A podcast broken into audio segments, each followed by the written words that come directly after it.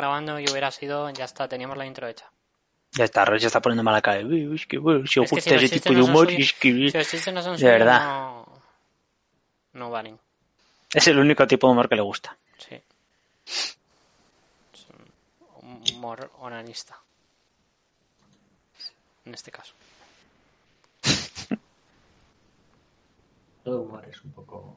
Es un poco analista. Todo humor es un poco onanista, tío. Vaya frase hecha que no tiene absolutamente ningún tipo de significado. Toda, toda, toda- toda creación artística depende en mayor o menor medida de tu proyección a la creación y de la satisfacción que eso te reporta porque los demás reconocen y te reconoces en ello, lo cual es una forma de onanismo emocional.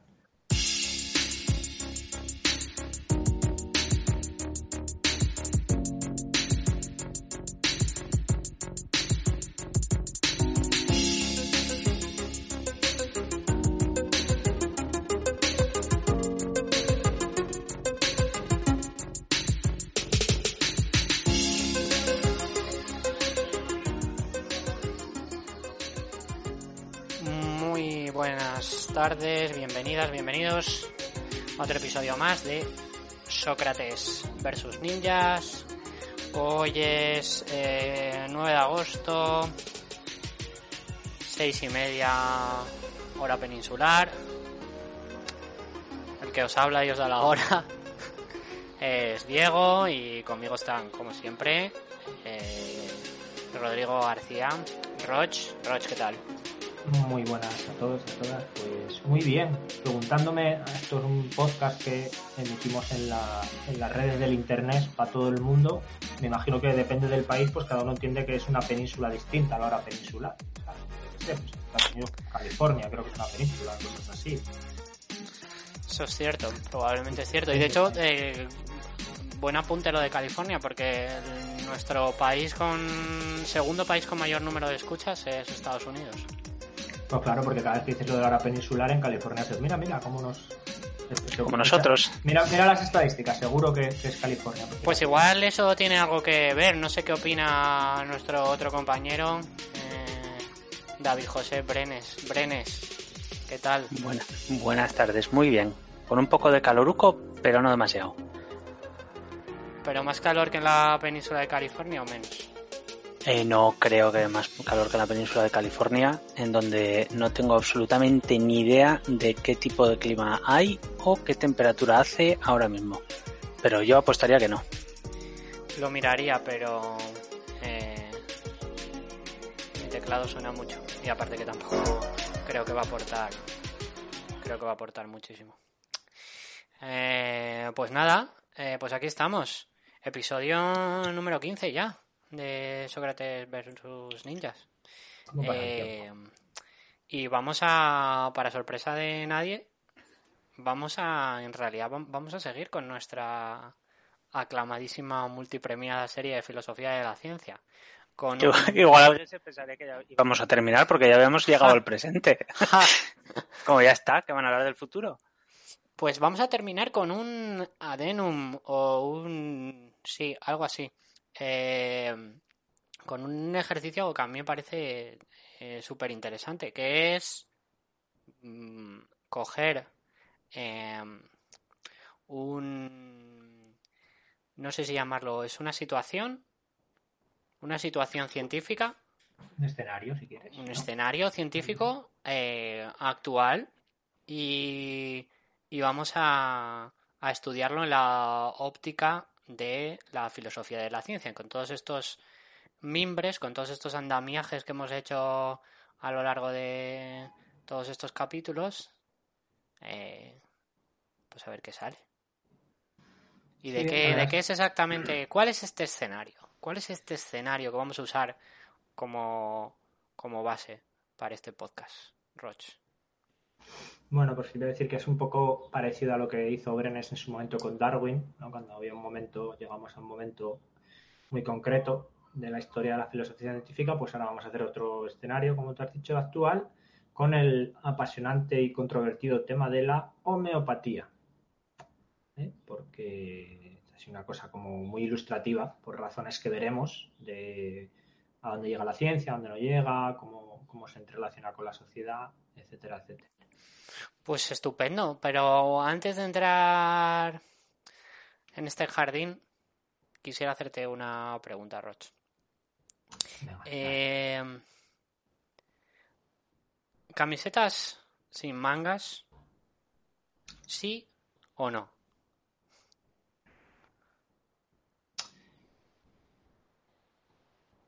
No. Se lo ha pensado, ¿eh? Sí, me lo, me lo, he pensado. Porque todo depende del contexto. A lo mejor, no sé, si haces deporte, una situación muy concreta, yo al final creo que no. Yo digo no a las camisetas. A las camisetas no. es una cosa muy personal, pero pues pues con eso nos quedamos. Eh, con eso nos quedamos. Queda para siempre las interwebs. Que Roch opina que camisetas sin mangas no. Y dicho lo cual. Yo es que no uso, o sea, a no ser que vaya al parque, al parque al. ¿Son las camisetas sin mangas la homeopatía de las camisetas? Yo no uso pantalones cortos, así que como puedo usar camisetas sin mangas, ¿qué ¿No usas pantalones cortos? Eso es. Eh... subir a la playa o a la montaña. ¿Hace mucho? No. ¿Es que hace mucho calor? No. Igual abuso de mi abuso de mi posición. Sí, vas a hacerlo, sí. Que es que es que nos estamos viendo vídeo con esta videollamada, que es como, como, sí, hombre, como grabamos estos. y, y he de decir que no sé si te has dado cuenta, pero llevas pantalones cortos. Sí, sí, en casa sí, pero en mi casa hago lo que me da la gana. O sea, gracias, puedes dar gracias de que lleve pantalones. Es lo que iba a decir, que de todas formas podías haberlo salvado diciendo esto no son pantalones cortos. En realidad son, son, unas bermudas, pero da igual. El caso es que para casa cada uno lo que haga. Yo digo que para andar por fuera cuando salgo, no. Pantalones cortos, o sea, esa montaña en la playa. No es un juicio, no es, no es una regla, cada uno que haga de su capa un sallo, pantalones cortos no, ir enseñando el sobaquillo tampoco. No, camisetas.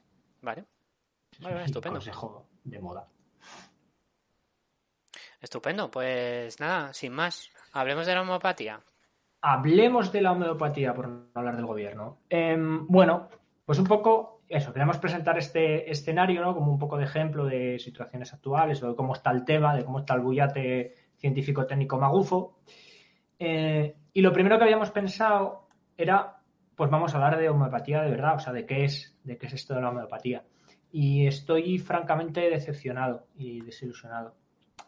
Em, no sabía mucho de homeopatía ¿Será que tú, podríamos decir que tu interés se ha diluido? Eh, sí, podríamos decir que mi interés se ha diluido como el humor de este programa, claramente. El caso es que em, quería, eh, o sea, yo no, como creo que ya ha quedado claro más o menos, no somos muy fan o no soy muy fan de la homeopatía, pero cuando estudio estas cosas o cuando estudio cualquier realidad o cualquier modelo, es una cosa que me interesa mucho, ¿no? Como que suspendo mucho mi, ¿cómo se llama? Mi precinto de escepticismo, ¿no? El rollo este de Disbelief que dicen los ingleses, cuando ves una historia o tal. Y me gusta mucho apreciar los modelos que crea la gente como en todo su esplendor, ¿no? Pues... Mecanismo de incredulidad, puede ser. Mecanismo de incredulidad, puede ser, sí. Muy bien. ¿Por qué funciona la... ¿Por qué funciona la acupuntura? Bueno, porque la acupuntura funciona porque los canales de chi que te van por aquí, le pongo tal, no sé. Y esto del chi, como he puesto, entonces tienes un modelo que puede ser real o no puede ser real, puede estar de acuerdo o no puede estar de acuerdo, pero es como una, como una construcción que me parece muy interesante, que toca mucho. Y esperaba, en mi ignorancia, que la homeopatía tuviera algo así. Y no. no, eh, eso me no eh, es decir, esto se resume en no hay un porqué. ¿Por qué funciona la homeopatía? La gente de la homeopatía, y he mirado pues la Asociación de Homeopatía Estadounidense, artículos de gente, O sea, todas mis fuentes han sido en el propio mundillo Nadie te explica por qué. Ni siquiera hay una hipótesis. Ni siquiera se están molestando en buscarlo. De hecho, copio aquí en las transparencias, ¿no? Precisely how homeopathic medicine works remains a mystery according to present scientific thinking. Esto no lo dices, eh, perdón, eh, precisamente cómo funciona exactamente la homeopatía es un misterio desde el punto de vista científico. Esta frase no es de un antihomeópata, esto lo cogí de, una, eh, de un artículo de una profesora de, salud pública metida a la homeopatía, que estaba por defender la homeopatía. No hay ningún sitio que te explique cómo funciona la homeopatía, ni, ganas que tiene. O sea, creemos que funciona por esto. Entonces, lo que he leído y lo que he construido, pues está lleno de, como de hechos, ¿no? Como de la homeopatía es una cosa holística, es una cosa eh, natural, eh, funciona porque lo similar cura lo similar. Esto es una cosa que lleva 200 siglos, pero no hay ni una intención de decir por qué funciona. Mm, la verdad es que me rompió bastante la trazada. Se supone que diluyes las cosas en el agua y el agua recuerda, aunque no haya más de la sustancia, porque lo que recuerda el agua... Podemos hacer pues, una breve descripción de qué es, la homeopatía o qué es el proceso homeopático. Eh, básicamente la homeopatía se basa en la idea de que lo igual cura lo igual. Es decir, que si yo tengo eh, una... Esto se aplica sobre todo a, síntomas.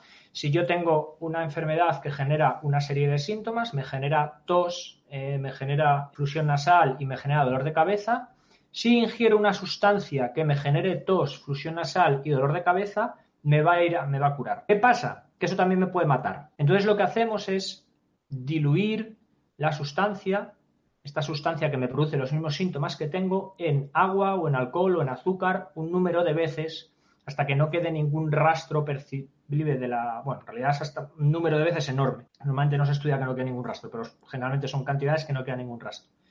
Y entonces el agua en el que, o la sustancia en la que he diluido esta sustancia activa, mantiene esa propiedad del igual cura al igual. Ese es el principio. O sea, es todo, básicamente, la homeopatía, ¿no? De hecho, eh, eh, la gente de la homeopatía lo explica en dos cosas, que es igual cura igual y la otra es la menos dosis posible. Son los dos grandes principios de la homeopatía. ¿Por qué? Nadie lo sabe.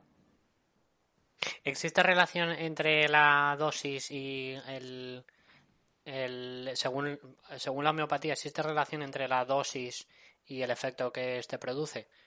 inversamente mm. proporcional, es decir, cuanto más diluido esté algo, en teoría, más potente es. Pregunto, ¿eh? Depende. Ah. En principio sí, porque de hecho diluir se llama potenciar, pero en realidad hay otras formas de potenciar y los distintos autores, o sea, yo llegué a leer un autor. Como ejemplo de neolengua, ¿eh? Que, que llames eh, potenciar a diluir, o sea, wow.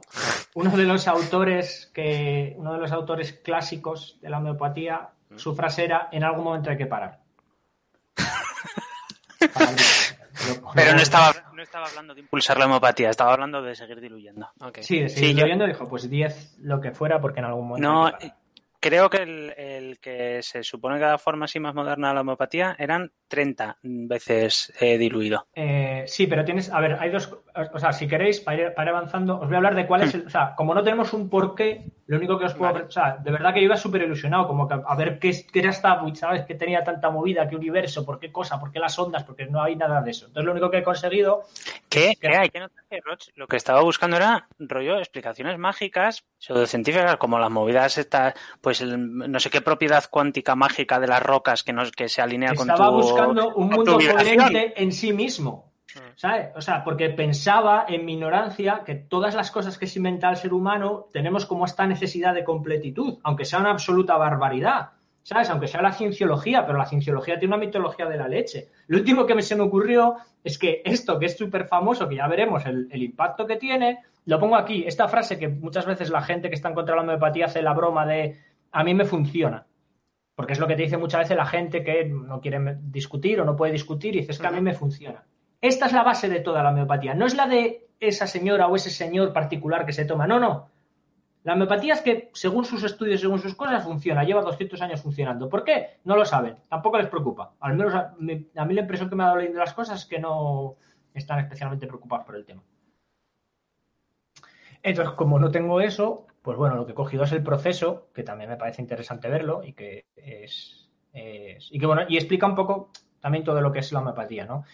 Eh, lo he dividido en tres pasos, que más o menos son los que hay, ¿no? El primero, que es muy importante y luego veremos por qué, es el examen. Tú cuando eh, me, refiero a la homeopatía como todo el, como todo el proceso clínico de la homeopatía, ¿vale? No como que vayas a una farmacia y te dan un producto, esa es otra historia que, que luego veremos. Pero la homeopatía tal, tú llegas primero a un homeópata, un señor, una señora homeópata, y lo primero que te tiene que hacer es una historia clínica completísima de todo lo que has tenido, de cuál es tu situación actual, qué síntomas tienes, síntomas a todos los niveles, físico, mental, espiritual, ¿sabes? Te tiene que hacer como un mega, eh, mega retrato de cómo estás.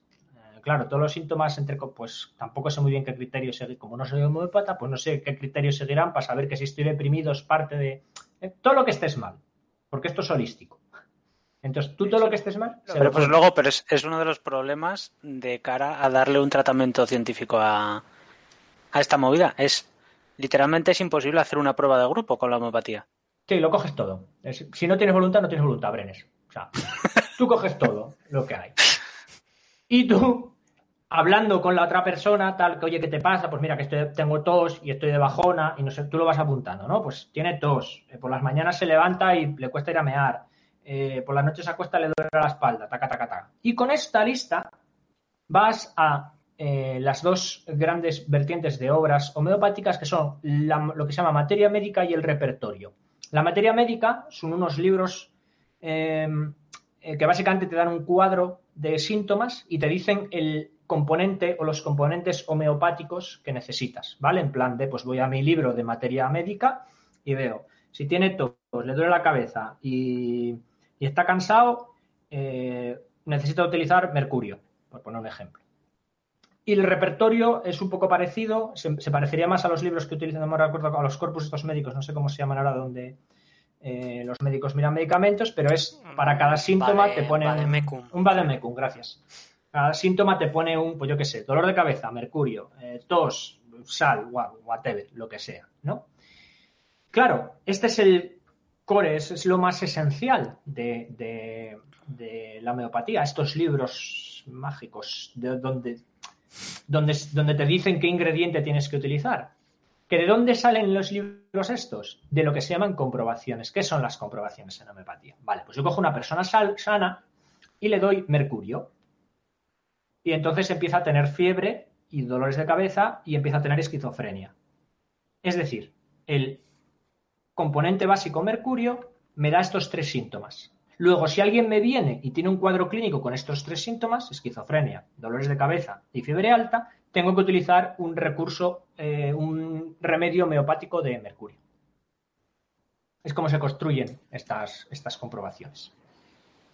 Em, una vez que tengo, que tengo el componente o componentes de, que se ajustan a los síntomas de mi paciente, ah, creo la preparación homeopática. La preparación homeopática lo que se hace es por disoluciones. Es un número de veces, entiendo que también vienen los libros, eso ya no lo sé, un número de veces una cantidad determinada. Eh, suelo hablar en centenas, decenas y otra más que no recuerdo. Por ejemplo, un remedio homeopático 30C significa que lo tengo que diluir 30 veces em, a una centésima, eh, aumentando 100 veces la proporción de la disolución cada vez. Em, si es 30x, pues es en vez de 100 veces, en vez de eh, aumentar la disolución en 100, la aumento en 10. Pero bueno, una serie de, números. Y finalmente, pues depende de, la fuerza que necesites, hay una cosa que se llama sucusión, que la sucusión es similgar, es menear el remedio homeopático. Porque esto activa su, su lo que sea. Entre cada disolución, ¿no? Ah, mira, Brenes, no lo sé.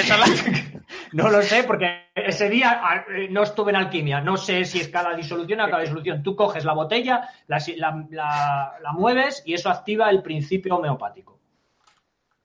Porque además el señor que inventó, uno de los que inventó esto, se dio cuenta porque como él iba en carruaje, eh, se dio cuenta de que cuando llevaba las cosas fuera, por el meneo del carruaje, eran más potentes. Brillaban. Eso es, eh, es, la homeopatía. Todo siempre es mejor, Si lo meneas, todo siempre es mejor. todo siempre es mejor. Eh, menos una persona que esté mareada, por ejemplo. Em, y es que es eso. Bueno, depende. La homeopatía diría que si está mareada y lo meneas, puede ser que mejore o que lo mates. No, porque tienes que diluir. O sea, solo menear no vale. Si meneas mercurio y se lo das a beber a alguien, eso es una tontería. A él, Ahora si bien, meneas, si meneas a alguien lo suficiente, ¿no? Para que todas sus todos sus, todos sus interiores. Respeto, ¿eh? Qué poco respeto hay en este Estoy siendo súper respetuoso. Todos sus interiores se diluyan. Perdón, continuar. Y es que no. Y, eso, eso es la homeopatía. Si no. Entonces, ¿por qué esto funciona? Porque si yo diluyo. O sea, hay como dos grandes que o preguntas aquí, ¿no? Em, primero, mm, ¿por qué lo igual cura lo igual? Esto no, esto lo dijo, ¿quién fue el que lo dijo primero, Brenes? Que ahora lo vas a ver. Hipócrates. Pues esto lo dijo Hipócrates, pues muy bien por Hipócrates, pero. ¿Vas a venir tú a un médico griego, al del juramento hipocrático, a decirle que no? Mm, bueno, o sea, no digo que no, digo que se lo sacó del culo. Eh, entonces es una. ¿Sabes? Lo igual cura lo igual. No. Puede que sí, puede que no, pero en principio no. Eh, la segunda, eh, ¿por qué el agua? ¿Por qué yo diluyo mercurio 30C en el agua y luego lo meneo y el agua recuerda el mercurio para hacer, o sea, tiene un efecto, pero no recuerda las 250.000 cosas que ese agua tuvo que pasar? O sea, esta es un poco la parte de por qué la homeopatía no puede funcionar, porque si funciona, pues, tira por el suelo todo lo demás de ciencia. Es decir, yo tengo un líquido que tuvo mercurio en su momento, que no tengo ninguna traza de mercurio, ninguna de las propiedades que algo con mercurio debería tener, y sin embargo hay una propiedad concreta que es la de producir esos síntomas que sí que tiene. ¿Por qué es así y las demás no? ¿Y por qué con el mercurio sí y las cagadas de vaca que tuvo ese agua o el cloro que le echaron o no sé qué no? Pero como no hay un por qué, pues no se sabe. Lo importante es que funciona. Y que hay ahí, que hay un, punto que es muy tal, que es lo que dice Roch, que no queda nada, ¿eh? No es hay muy poco mercurio. No, no, no, no. No queda nada. Cero. Originalmente había mm, homeópatas que estaban un poco más a tener eh, menos disolución. Que eran un poco los que iban más como la corriente médica, los que entiendo que eran un poco más científicos. Eso me algo tendrá que quedar, se decía. Pero claro, eso tenía un problema, que muchas veces, bueno, casi siempre producía efectos secundarios, a veces mortales o, muy jodidos, ¿sabes? Porque ah, porque esta es otra, este es, em, me parece muy destacable, ¿vale? Que, otra cosa que promociona la homeopatía es que los remedios homeopáticos no tienen efectos secundarios. No, eso, estoy seguro que es verdad. Ahí. Sí, sí. No, pero es eso, o sea, se, se, quiero, decir que se publicita así, no, no es parte del, del anuncio, vamos. Es, eh, sí, lo hacen y, no, y no tiene efectos secundarios. Lo hacen en comparación con la medicina eh, occidental o alopática, creo que lo llaman, o algo así. Alopática, Que es que te cura, puede que te cure el síntoma, pero no te cura el mal realmente. Y entonces tienes efectos secundarios porque el mal no te lo, no te lo cura. El, la medicina, eh, no sé cómo decirlo, la medicina occidental, la medicina científica, eh, se queda como en lo superficial la y la homeopatía A mí me gusta llamar la medicina basada en evidencia.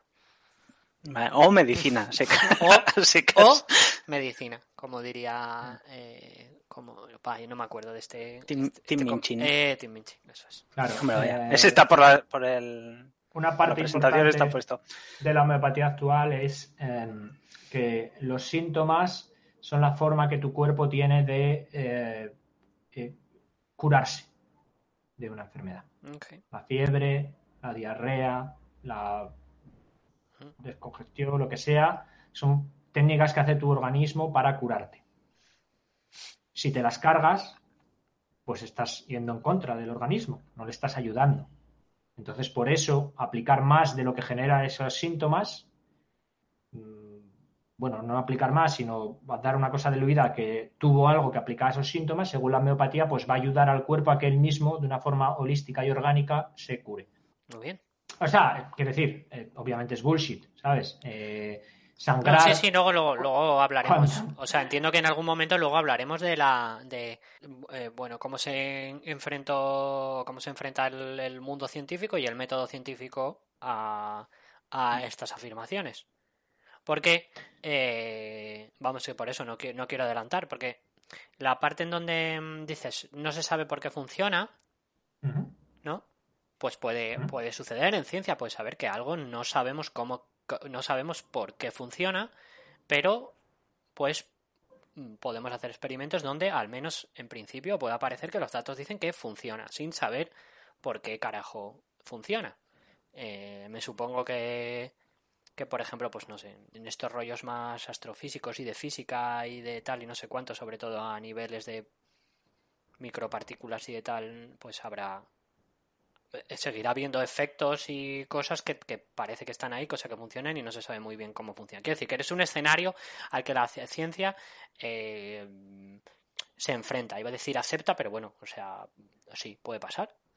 Eh, y lo que va a suceder con la homeopatía, como hablaremos luego, es que el problema de todo esto, además, es que no funciona. No, no, o sea que la afirmación de que funciona es, es falsa. Mm, no solo es que no se sabe, es que además no lo hace. Sí, sí, o sea, mm, es, es, es verdad que la ciencia se, se, y de hecho tiene cosas y tal que, que los en la práctica eh, eh, que la experiencia muestra que tiene unos efectos y no se sabe muy bien por qué. eh, lo que quería más, eh, lo que me parece más interesante o más reseñable eh, de mi investigación a este respecto es que normalmente la, la, ciencia, por su forma de conocimientos interrelacionados y tal, puede haber hipótesis o puede haber una aproximación y normalmente hay como estudios orientados a que a, no es lo que no, sabes, la, lo que no he visto en la homeopatía, no, no hay ninguna hipótesis, o sea, no, no, nadie ni siquiera de lo que yo he leído de homeopatas y tal está, esto puede ser por esto. Uh -huh. en, en, gran medida porque es imposible, porque no se me ocurre cómo pueden. No, bueno, es lo que decías antes, ¿no? El, el, tema, el tema de las de las eh, de las diluciones hasta este punto llega un momento que pues eh, desafía lo que vienen siendo los principios básicos físicos y, y pues eso, pues la pues la gente lo claro, sabe. O sea, al final en, en, en, la homopatía es lo que decía Roch antes, el, el, a mí me funciona. O sea, eh, no se basa en una teoría o en la construcción de una gran teoría, que es lo que hace la metodología científica, es lo que ha hecho la medicina en los últimos 200 años. Eh, la homopatía, como muchas otras pseudociencias y, y, creencias por el estilo, se basan en anécdotas. Uh -huh. En anécdotas que no, no es posible replicar que tampoco es posible negar, porque tú a una persona no le vas a decir, o sea, si, pues, si se siente mejor y se ha curado, pues mira, te habrás curado, pero no ha sido por la homopatía. Que, pues no se, lo, no se lo puedes decir, porque es, es, eh, la palabra de uno contra otro, ¿no? ¿no? No puedes aplicar ningún tipo de metodología ahí. Eh, el caso de la homopatía no es, no es tanto un no se sabe cómo funciona, eh, estamos investigando, que es, lo que creo que, que sorprende un poco Roche yo, yo tampoco conocía demasiado de, del tema este de la, homopatía y me he puesto a leer y es, es, es, es un sinsentido muy grande, o sea, es bananas totalmente. Es, eh, tenemos la conciencia de que la gente de la tierra plana o de la tierra hueca, ostras, es algo muy chungo. Eh, es que a mí me parece a ese nivel de chunguez, o sea, es, no, no puede, no puede ser, o sea, no, no hay nada que sustente, ni tenéis camino por donde, por donde tirar. El tema este de las diluciones, eh, lo, estaba lo estaba leyendo en la Wikipedia y, y, claro, en la Wikipedia te pone un poco, pues eso, lo de las eh, distintas escalas, la escala C y la escala X y, y demás, lo de diluir eh, en, en, centenares. Y entonces te hace eh, analogías y te dice, eh, a ver cómo va, cómo va esto. Eh, bueno, el, inventor de, bueno, el inventor, el, eso, el que dio forma así un poco a la homeopatía, Samuel Hahnemann en, en, el 19, él recomendaba diluir a 30C, a 30, a 30 veces. Vale, que con 30 veces eh, malo, malo será. Eh, claro, yo no he hecho los cálculos, podrías estar mal, pero bueno, es, es, un poco, es un poco para que veáis. Eh, según la Wikipedia pone, tendrías que darle 2 billones de dosis por segundo a 6 billones de personas durante 4 billones de años para que una persona tomase una simple molécula del material original. ¿Vale? Eh, es, es, es totalmente... O sea, no, no es que no quede nada. Bueno, claro, cuando, cuando salió esto, eh, los conocimientos en química no eran, no eran muy, muy elevados. Entonces, temas. Es que esa es buena. Es una, es una cosa que yo no sabía. Eh, eh, y es de, de, cuándo viene de cuándo viene esto esto de cuándo es esto de la homeopatía. A ver el, era lo que decías antes Hipócrates fue el primero que dijo el tema de, de joder, no pero que... Hipócrates no deja Hipócrates vale. en paz. Hipócrates no hizo la no te crees Hipócrates. Él dijo lo de lo de igual es igual sabes pero él no hizo lo de la homeopatía. No, es, es, es, ese, sí, sí está Hipócrates ahí muerto diciendo oye no me echéis este marrón encima Eh, vale, pues eh, a principios del 19, en, en, 1807, es cuando se da nombre a, esto de la, de la, homeopatía, ¿vale? Es un médico francés que está curando la, la malaria y, bueno, la malaria pues se, mata con pequeñas dosis de, quinina, se, mata el parásito de la malaria, es lo que se sabe ahora. De aquella te tomabas un poco de eso y a veces eh, se te curaba y si te daban demasiado pues te ponías peor. Y él tomó eh, una dosis de, quinina importante y vio que le daban los mismos síntomas que la malaria, ¿vale? Que básicamente era una intoxicación. No, no tiene mucho más, pero le daban los mismos síntomas de dolor de cabeza, diarrea, etcétera, etcétera. Entonces dijo, hostia, si con pequeñas dosis se cura, pero con grandes dosis lo que hace es que me da los mismos síntomas, este aquí, que esto de la ley de los similares es, es verdad. ¿Vale? Yo diluyo lo que me da síntomas más o menos parecidos y pimba, tengo el, tengo el remedio. Por, y... por, por contexto, eh, sí. un poco, estamos hablando de principios del siglo XIX, es decir, hace 100 años, os acordáis, ¿no? Que empezaba la revolución científica de Newton, pero en realidad donde más ha avanzado la ciencia pues es en matemáticas y en física, es decir, no hay nada de biología, no hay nada de genética. Eh, claro. Vamos, que no hay ni microscopios todavía, yo creo. Es que la medicina, a, a diferencia de la física y tal, siglo la 19, medicina. Siglo XIX son 200 años. Sí, 200 años atrás. No, no 100 años atrás. O por lo menos lo que yo he entendido. ¿No? Eh, eh, sí, 100 1807. Años, o sea, has dicho algo, 100 años atrás empieza. Bueno, sí, pero o 100, yo entendí 100 años eso. antes de eso, antes del 1807, Ah, ah, vale, 1807, vale, vale, perdón, empieza, perdón, es cuando perdón. Newton en el, en el siglo XVII, Vale, vale, vale, vale. Te cuando referías a Newton que. ok, ok. empieza la revolución eh, industrial, no, pobrecito, bastante tuvo pal. Bueno, pobrecito. La revolución científica newtoniana. Entonces han pasado 100 años, o sea, cuando este señor hace este, esta observación médica, han pasado 100 años desde que estamos en lo que llamamos la ciencia moderna, que bueno, o de aquella, ¿sabes? Que está la cosa en pañales, que, que, que no, Hmm. no es por quitarle hierro a este señor, es que este señor no sabe nada de ciencia. Claro, o sea, hay, y hay conocimientos muy básicos, como por ejemplo que, que tú tienes un número finito de moléculas de las cosas. O sea, que tú cuando tienes, yo qué sé, un litro de mercurio, eso tiene un número finito de moléculas dentro, ¿vale? No es un continuo. No, tú no puedes, eh, eh, como el- la movida esta de los griegos, de que tú ibas dividiendo y siempre tenías, siempre tenías lo mismo. No, no, hay un número finito de moléculas, que es el rollo del número de Avogadro y, y demás. Entonces, eh, ese conocimiento que, que en aquel momento no, no se tenía, ya está, ya, eso ya se carga la homeopatía por, por completo, porque no es eh, una pequeña cantidad lo que te cura, es el punto de dilución al que me estáis pidiendo que vaya, no queda absolutamente nada, pero nada, eh, o sea, hace, si decían que era 30, a la, a la 15 ya no queda nada. Ahí es donde interviene Vale. lo de la memoria, es lo que se basa, ¿no? Que en realidad lo que dicen los homeópatas al final es que da igual que no quede nada porque Sí, la, el, el agua se acuerda. Pero date cuenta, y esto es interesante, que es algo que tuvieron que hacer a posteriori, porque el padre de la homeopatía no necesitaba esa reflexión. Él pensaba que tú diluyes mucho una cosa y siga habiendo esa cosa. ¿Sabes? Porque llega un momento que la. Bueno, para empezar, porque no sabía ni que las. No solo que tengas un. O sea, que, las- que el material tenga un límite, hay un. La materia puede tener un. Hay un. Hay un número más que es el número de Avogadro más pequeño de la materia. Por debajo no, no hay materia. Em, pero que, las moléculas se rompen, ¿sabes? Que yo las tiro en agua y lo que está pasando es que las moléculas se están rompiendo y ya no tengo el mismo material. Este señor no lo sabía. Entonces, Claro. desde con su conocimiento científico, que era que la materia era una cosa eh, infinita, podríamos decir, a nivel microscópico, te- tenía sentido. Una lo diluías mucho y tenías una cantidad extremadamente pequeña. Ah, Luego no, entonces aparecía la memoria del ajo. para que para, para tener un poco de números es eh, el número de Avogadro es 6 por, por 10 a la 23, ¿vale? Esas son las moléculas que tienes en un litro si tienes un mol de, de la sustancia. ¿Vale? Pongamos que, que tenemos eso. 6 por 10 a la 23, a base de esto de diluciones, en 12 diluciones te quedas con menos de una molécula en, tu litro de agua. Menos de una molécula es que hay un 60% de posibilidades de que haya una molécula. Y estamos en el 12. Y este señor decía que había que llegar hasta el 30.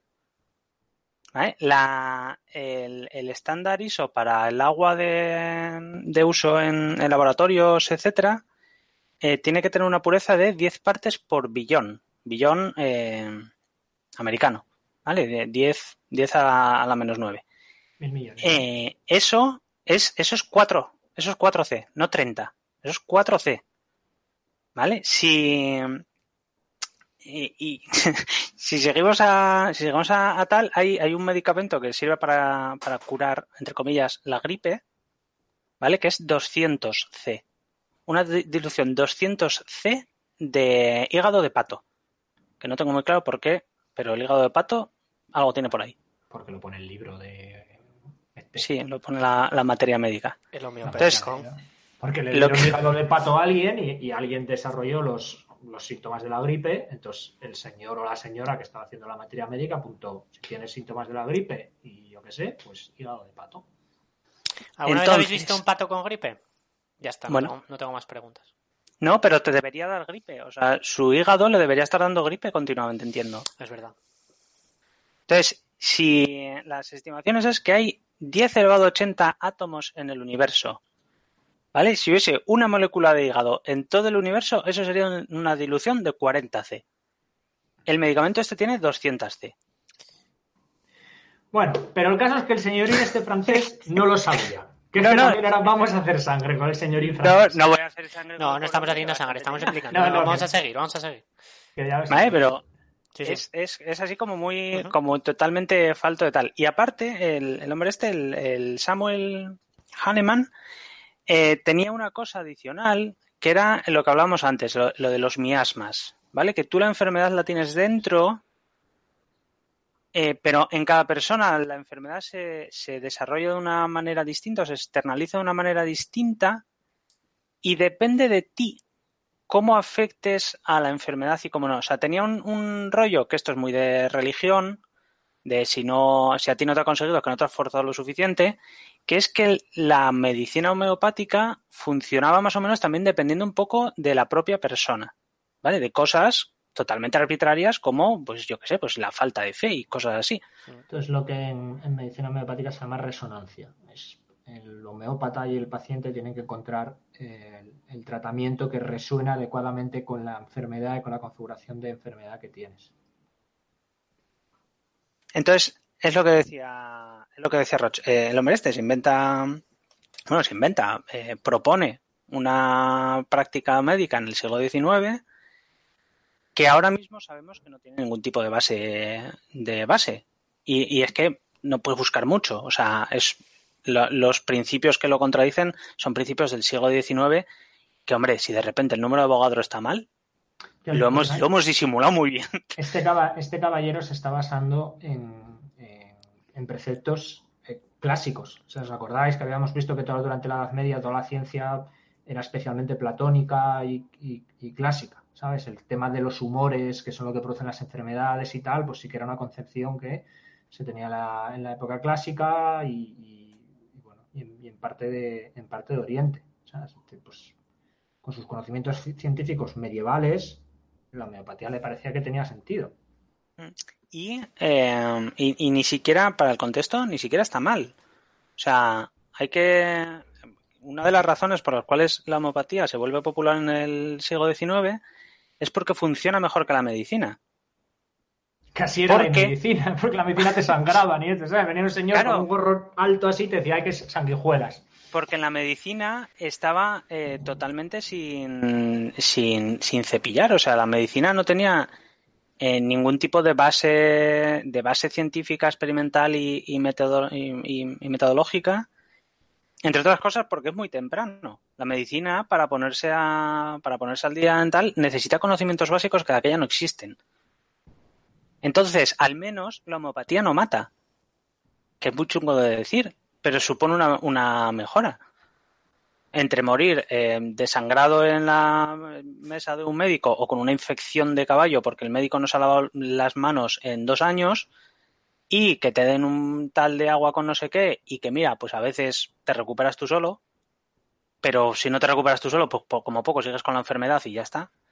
¿Vale? La homeopatía crece, crece, un, crece ahí un montón. Y crece que empieza a tener escuelas, institutos, o sea, empieza a tener su propio circuito no científico porque no, no, hacen descubrimientos ni avances ni tal, pero empieza a tener su, su mercado. Empieza a tener un montón de, de clínicas, etcétera, etcétera. ¿Qué, hace, ¿Qué pasa con la medicina? Lo que decíamos, que no tiene ningún tipo de, de base, ni metodología, ni, ni, nada. Entonces, a lo largo del siglo XIX se empiezan a hacer descubrimientos que es lo que da lugar a la medicina moderna. Pues en los años 30 eh, empieza a tenerse la idea de que las enfermedades pueden estar asociadas con microorganismos en algunos casos. Y de ahí salen pues el rollo de las normas de limpieza, que reduce la mortalidad una barbaridad en los partos, eh, bueno, en los partos y en las operaciones en general. En los años 60 está Pasteur, se empiezan a, dar las primeras vacunas, se empiezan a, se comienzan a tratar de manera efectiva enfermedades que hasta entonces no es, que ni siquiera se sabía eh, lo que pasaba y algunas incluso tenían una connotación eh, religiosa, ¿no? Si, tenías la rabia, eh, podía ser porque tenías el, demonio dentro. Y en, pues eso, en los 60, 70 del siglo XIX, se descubre el parásito que da lugar a, eso. Y se comienza a, curar. ¿Vale? La medicina moderna empieza a nacer. ¿Cuál es la consecuencia? Eh, bueno, hay, más cosas de, medicina moderna que a mí me, me presta comentar que es que empieza a haber los primeros centros de investigación médica. O sea, aparte de un médico eh, en el pueblo curando, se empiezan a generar las grandes sedes en París, en Berlín, etcétera, que al final eso te da más posibilidad de hacer replicación, metodología científica, debate científico, eh, etcétera, etcétera. Se vinieron como muy arriba de golpe. Era en plan, 1831, descubren que hay que lavarse las manos. 1832, centro de investigación. Madre mía, es sí, como una partida del Civilization eso, ¿eh? Eso es ritmo a investigar y... Me imagino que pagaron las monedas de oro para no tener que esperar los turnos y, y sí, sí, o sea, sin ningún tipo de, de, miedo. Y luego se empieza a analizar, se empieza a hacer los primeros estudios de datos de, de, de medicina, ¿vale? Que eh, primero eh, se empieza a profesionalizar el tema de los cuidados, ¿vale? Que esto es, es una de estas figuras eh, femeninas totalmente olvidadas de la historia de la ciencia, etcétera, Florence Nightingale, que, que es la, la, primera mujer que tiene cierta posición social como para ejercer presión y dice, no, no, o sea, esto de que las mujeres vayan así a hacer cuidados así porque sí, sin más, y a limpiar la cama y demás, no, a las mujeres hay que darles conocimientos científicos para que puedan hacer algo sobre los pacientes. Y empiezan a aparecer la, la primera enfermería como nota, como nota curiosa, interesante, como trivia, que se llama, el equivalente del juramento hipocrático de los doctores para, y de las doctoras para los enfermeros y enfermeras es el juramento Nightingale o la pronunciación Nightingale o como, como sea, en honor a esta señora. Y a partir de ahí empieza, empieza a haber otros avances, como por ejemplo toda la sistemización de registros médicos, que es una idea que ahora mismo es, es muy obvia, pero bueno, en aquel entonces no se tenía. El, el vale, pues vamos a hacer todos los registros médicos igual, eh, sabiendo qué es lo que hay que anotar, qué es lo que hay que preguntar, etcétera, etcétera, para ir aprendiendo. ¿Vale? Y todo esto, eh, pues obviamente lo hacen las mujeres por eh, ese menosprecio al, al, trabajo más, más práctico, porque en medicina estaban pues más en, en hacer cosas teóricas que en, que en la práctica. ¿vale? La práctica se encargaban las mujeres de cuidar a los enfermos y, y ya está. Pues por aquí. Porque trabajar tú eras un doctor y tú llegabas ahí con las manos detrás de la espalda y la pipa, y dices, uy, este señor, esto es, esto es lepra, esto es lupus, y te ibas, y ya que trabajaran otras, sí, eso. Básicamente. No vas a tocar al enfermo, a ver si te va a entrar algo. y luego se empiezan a hacer los primeros estudios epidemiológicos, y se ve la enfermedad como algo más allá del, del individuo, bueno, que vamos a decir estos días ya de, de estudios epidemiológicos. Eh, pero de nuevo, Florence Nightingale empieza a impulsar las, los primeros grandes análisis de datos en, en, bases de datos, entre comillas, de, hospitales y demás, y empieza a tener efecto sobre algo que no es científico, no es tan científico, que es más social, que es eh, cómo se tienen que construir hospitales o cómo se tienen que reformar los hospitales o qué cosas, qué eh, facilities iba a decir, que Instalaciones. Instalaciones. ¿Qué instalaciones tiene que tener un hospital? ¿Qué cosas son importantes? Etcétera, etcétera. Y, y, bueno, y como siempre, pues empieza a aplicar en, en, las guerras. Es la época de la guerra civil americana, de la, la guerra de Crimea, y, y, se empiezan se empiezan a aplicar todos estos conocimientos ahí y se ve que eh, pues funciona. Y funciona para algo tan importante como que no se te muera tu, tu ejército. Y luego algo que, que vi, una anécdota así y tal, eh, los primeros análisis automatizados, que podemos estar hablando de los primeros eh, computadores, en, en, 1911 los hace una compañía que es la Computing Tabulating Recording Company, que es bastante descriptivo el nombre, ¿eh?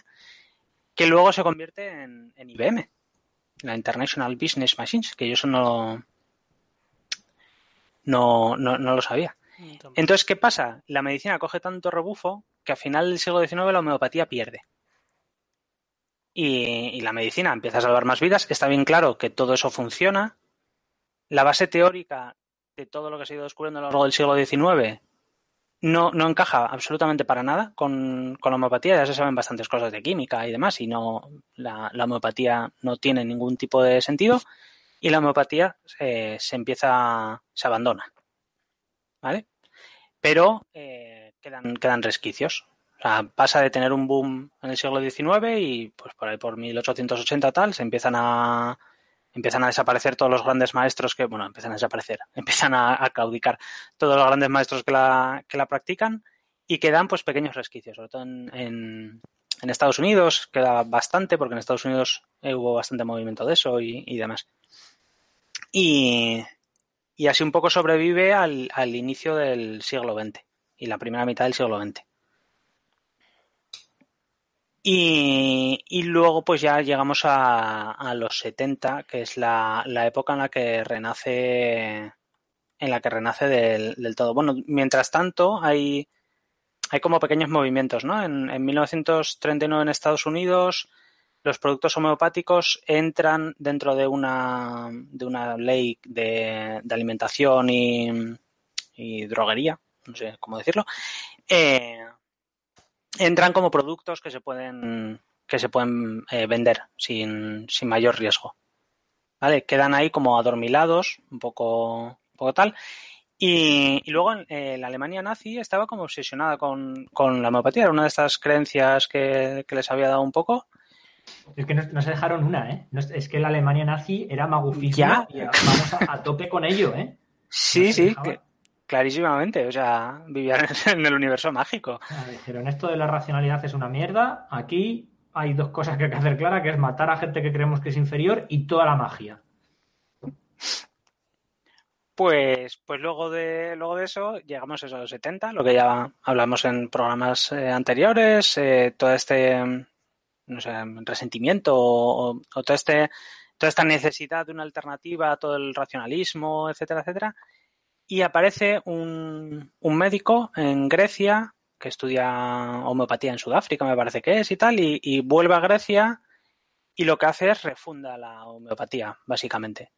Eh, sostiene las mismas creencias que, que, sostenía Samuel en el siglo XIX, de la, la, la, medicina occidental solo cura los síntomas, eh, los problemas se agravan porque la enfermedad sigue ahí, pero eh, bloqueas al cuerpo para que se pueda curar, etcétera, etcétera esa medicina debe desaparecer. O sea, él es muy agresivo con, con la medicina.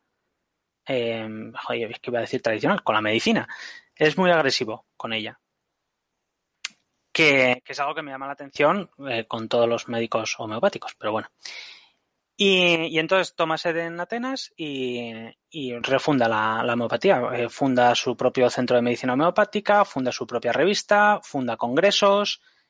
Eh, llega un momento en el que gana eh, lo que se llama los Nobel alternativos, los Right Livelihood Awards. ¿Qué? ¿vale? Sí, sí, lo estuve buscando y tampoco no son, no son muy sospechosos de, de, de, de magufismo radical, ¿sabes? No, no. Pero, pero no, o sea, quiero decir, ¿cómo, qué, cómo hay un Nobel? hay un señor. Hay una institución que da unos premios como los Nobel, o sea, no hay ninguna distinción, solo que son como los míos, ¿no? Digo, pues Nobel, hay... pues el Roche de Química y el Roche no, de Química. hay un señor, o sea, los Nobel son los premios que dijo Alfred Nobel que se diesen. Yo quiero dar estos premios y punto. Sí. Hay un premio, no sé si es el de economía o cuál, eh, que no, Nobel no dijo que se diese, pero alguien llegó y dijo, oye, ¿y si, qué os parece si yo os doy pasta y deis este premio? Ah, vale, como el premio Turing de informática. Sí, es, eh, ¿qué, ¿qué, os parece si dais este tal? Alfred Nobel no lo dijo, pero bueno, yo os doy un sobre y aquí igual aparece, ¿sabes? Como los libros de J.R.R. Tolkien, pues igual aparece en una estantería el, premio secreto de Nobel. Eh, vale, pues llegó este otro y dijo, oye, yo quiero dar premios, además eran como premios así un poco razonables, ¿sabes? no sé si era ecología y alguna otra cosa así. Quiero que haya unos Nobel de esos. Y le dijeron los Nobel, buf, nos pilla fatal ahora mismo. Y dijo el señor, bueno, pues yo me fundo mis Nobel. Y se fundó sus Nobel, unos Nobel alternativos. Vale.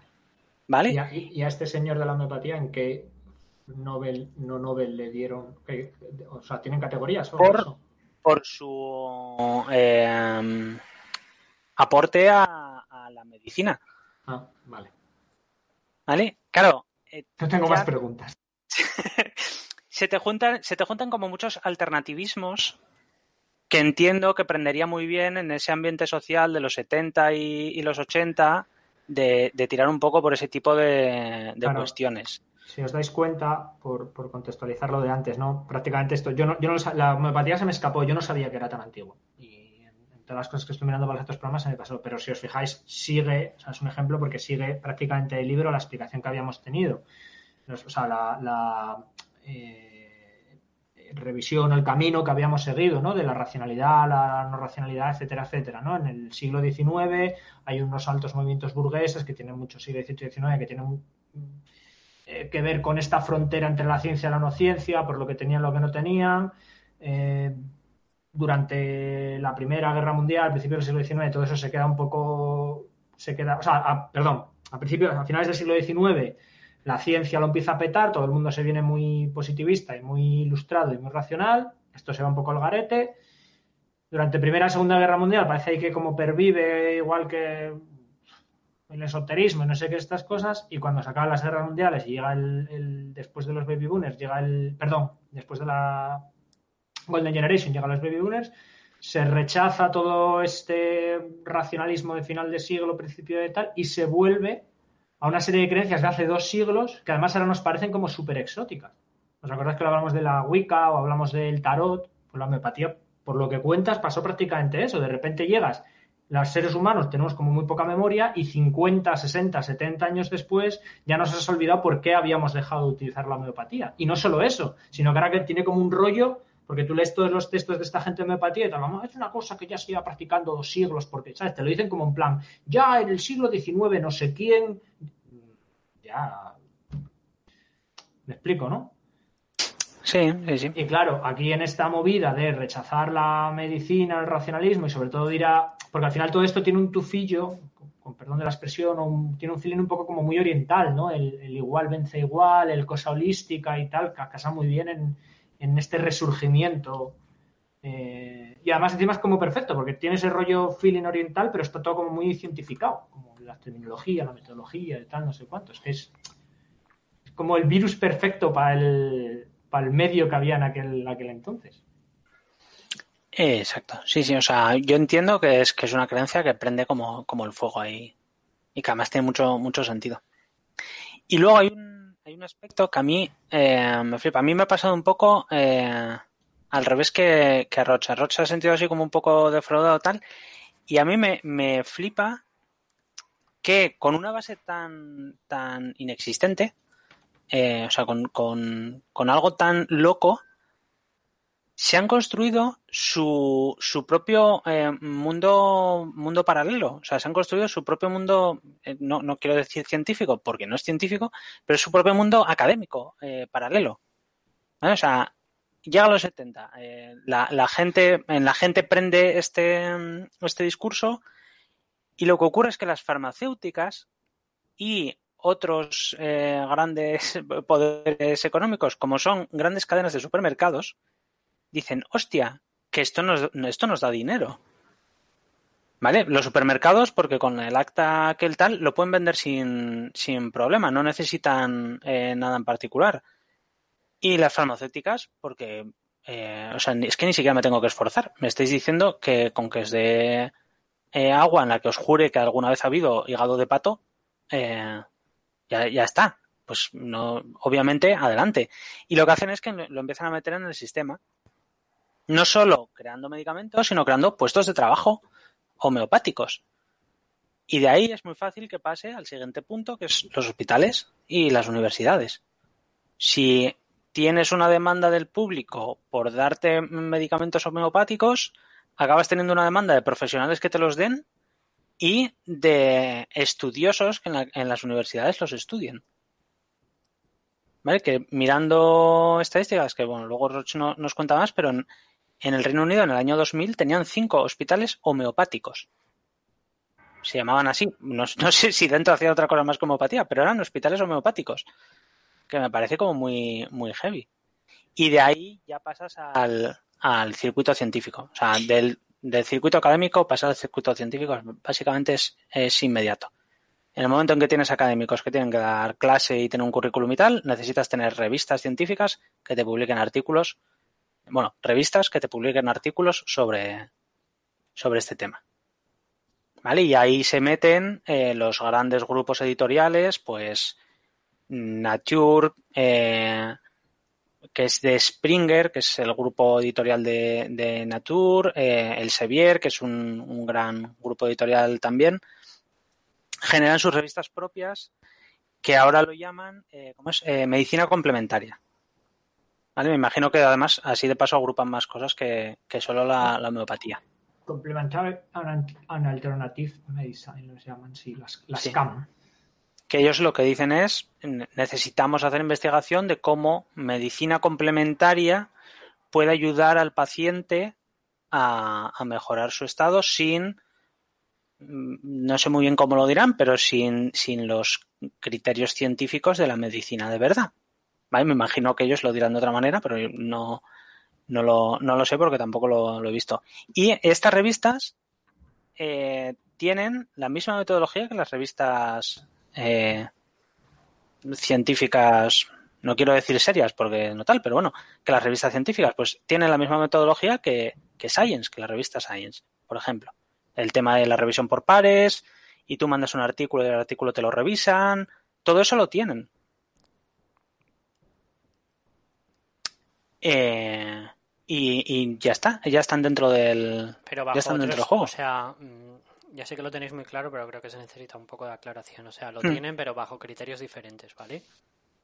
Pues porque si no estaríamos diciendo que, eh, y no es el caso, que, que mm, quiero decir que han pasado, ah, pues estamos viendo este estudio y este estudio, pues, este estudio homeopático, eh, efectivamente, eh, se ha hecho bajo unas condiciones unos criterios y unos criterios eh, alineados con el método científico porque tiene pruebas de doble ciego y bla bla bla bla bla bla bla. No es no es el caso o sea se basan eh, en, entiendo no en otros tienen criterios hay una revisión por pares alguien está mirando eso. O sea lo que lo que creo que lo que quieres decir es no cualquiera puede enviar un artículo a la revista de homeopatía diciendo, mm, pues eso, se lo he puesto a mi abuela y le va súper bien y lo publican, sino que existe cierto filtro de la publicación. Ahora bien, completamente no, pues es eso, como atendiendo a otras razones peregrinas que nada tienen que ver eh, con el método científico, o no, o corrección. La, la revisión por pares en la revista es un poco peliaguda. Eh, las revisiones son más son más metodológicas y del estado del arte. Es decir, tú cuando mandas un artículo a una revista no, no realizan los experimentos que tú hayas realizado. Por ejemplo, en muchas ocasiones eh, ni siquiera tienen más información que la que das en el artículo. O sea, ni siquiera mandas, no sé, pues eh, los datos en crudo o el código fuente si es algo, algo hecho por ordenador. en muchos casos ni siquiera mandas eso. Hay revistas que son más exigentes y revistas que son, que son menos exigentes. Entonces, quiero pensar que en cierta manera hacen ese mismo tipo de revisión de si tú vas a, llegas y haces un estudio que contradice eh, 10 artículos que se han publicado tal, eh, te lo harán notar. Pero, pero entiendo que será mucho más endogámico. Quiero decir, eh, si tú llegas y publicas un artículo sobre homeopatía y coronavirus, que de hecho, mira, no he encontrado, no he encontrado, pues tampoco he buscado demasiado, ¿eh? pero no he encontrado mucho del tema. Eh, me imagino que no mirarán en revistas médicas y dirán, no, no, mira, que ¿sabes? Que, que no tiene nada que ver con que tengas eh, cebollas diluidas en agua, que no, que eso no va así. Me imagino que será, tendrán unos criterios. Vale, voy a hacer la pregunta de otra, voy a hacer la pregunta de otra manera. Mm, hmm. Vale. Eh, cosa que no quería hacer, pero voy a jugar abogado del diablo. Vale, entonces, ¿por qué, entonces, ¿qué se entonces ¿en qué se diferencia en una revista seria científica?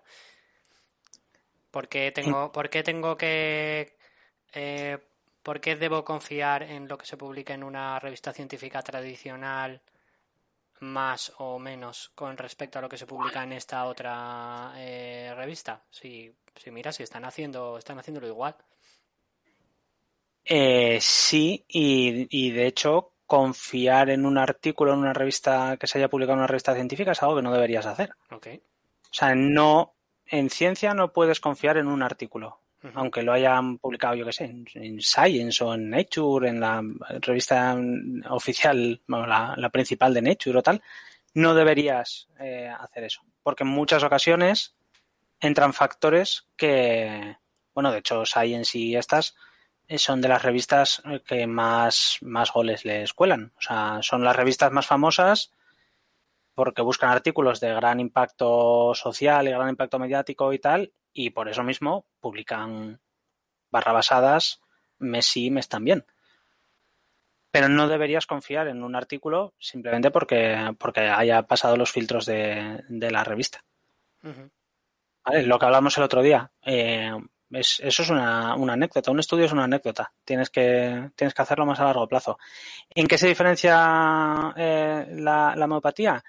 Eh, en, que no, en que no tiene sentido. Es es algo que, me ha flipado porque me parece que está como muy bien hecho. O sea, han conseguido, esto ya es más como una eh, narrativa mía, pero han cogido ese, descontento social que había en, esa época, la han aprovechado, se han impulsado, han generado un circuito propio de revistas, eh, congresos, libros, etcétera, eh, basados en, conceptos totalmente erróneos de los que no hablan, obviamente, es lo que dice Roch, nadie, ningún homeópata se dedica a investigar porque funciona la homeopatía, porque no, no vas a llegar muy lejos por ahí. Y, y está ahí, y, tiene sus propias revistas y, demás. O sea, es, como muy indistinguible del circuito científico real. Eh, no, no, voy a, poder dar una respuesta como muy optimista al. No, no, pero está bien. No, no. Me, me flipa porque es eso, es. No. Se basa en la nada, simplemente. Es un mundo muy endogámico, pero en apariencia es, es, es científico. Da una apariencia de, cientifismo, da las prácticas normales de la ciencia, eh, que, que entonces es muy fácil en engañar en engañar entre comillas, o sea, no, no ni siquiera, no creo que, no, esto no es una gran conspiración, ¿vale? Esto no es como la Tierra plana, no, no hay un gran cuerpo de personas dedicadas a, engañarte en, alma y tal. Seguramente eh, consideran que, sus prácticas funcionan. Pero, pero es un mundo muy, muy, muy endogámico y que puede atraer a mucha gente. Y al final es una frontera un poco difusa. El, el hasta dónde hasta dónde permites que, que, entre la homeopatía o tal, excepto por el hecho de que la homeopatía no tiene ningún tipo de base. Es el, el único fallo que tiene es ese. Por lo demás, he conseguido construir un, edificio bastante. Claro, que en realidad es un fallo bastante grande. Me explico. Eh, queríamos hablar de la homeopatía o elegimos la homeopatía porque era un buen ejemplo y, es, y a medida que vas avanzando el programa, eh, creo que fue, o sea, me equivoqué en otras predicciones sobre el programa, pero creo que esa es buena porque es lo que dice Brenes, eh, han conseguido una comunidad, un doppelganger, una comunidad que es indistinguible a nivel formal de la comunidad médica. Básicamente en los 70 fundaron Hogwarts y fundaron un lore para Hogwarts y ahora tiene una universidad mágica que da títulos mágicos, que hace escuela, que hace artículos y tal. Entonces, formalmente, probablemente no puedas distinguir ninguna de las dos. Entonces, ¿por qué una y, son no son universidades mágicas, son Harvard, son Oxford, son y no son revistas mágicas, son Nature, son. o sea... Bueno, pero que, están, que han nacido de la nada, igual que J.K. Rowling, sí, una lógica y un lore, o el señor o, Tolkien, pues estos se han creado, se han creado instituciones reales. Eh, en, a mí me funciona lo que veíamos antes. Y precisamente esa es la gran diferencia con la medicina científica. La medicina científica no está apartada ni peleada con el resto de la ciencia. Y en una perspectiva de 10, 20, 50 años, todo es coherente. Sin embargo, la homeopatía, la comunidad homeopática, solo se puede mantener si la mantienes separada de la biología, la bioquímica, la biofísica, ¿sabes? En este caso no puedes, a lo mejor solo preguntando a los médicos no puedes distinguir un médico de un homeópata. Entonces igual tienes que ir al bioquímico. Y el bioquímico va a decir, mira, pues este es el homeópata, y no, para casa. Recordemos lo que decíamos, ¿no? Que al final hoy en día la ciencia es una cosa comunal y una cosa más orgánica. Entonces, la, homeopatía vive de, ese agrupamiento, de, esa particularidad. En el momento que la ves en un aspecto más global, pues se te cae, porque no, no, no, sé si eso responde a tu pregunta. bueno. Sí, sí. Em, y yo estoy de acuerdo con Brenes. Perdón, Brenes, dale, dale. que, también es verdad que igual le he dado así como un poco de hype a, esa movida tal. Eh, solo por poner un poco en, en contexto, eh, Springer, la parte de, de, biomedicina, eh, tiene más de 300, de 300 revistas con temas muy específicos, pues su revista de Alzheimer, su revista de inmunología, su revista de vírica, su revista de cáncer de pecho. el Sevier tiene más de mil revistas en, medicina. Y de esas, una es, bueno, igual hay más, porque obviamente no me, he mirado las mil revistas del Sever, pero una es de homeopatía. ¿Vale? Tienes eh, al mismo nivel una construcción de cómo debería ser el método médico, lo tienes al mismo nivel que una revista que investiga solo hechos sobre cáncer de pecho. Para que nos hagamos una idea también de cómo de nicho es en, dentro del mundo científico, que no es...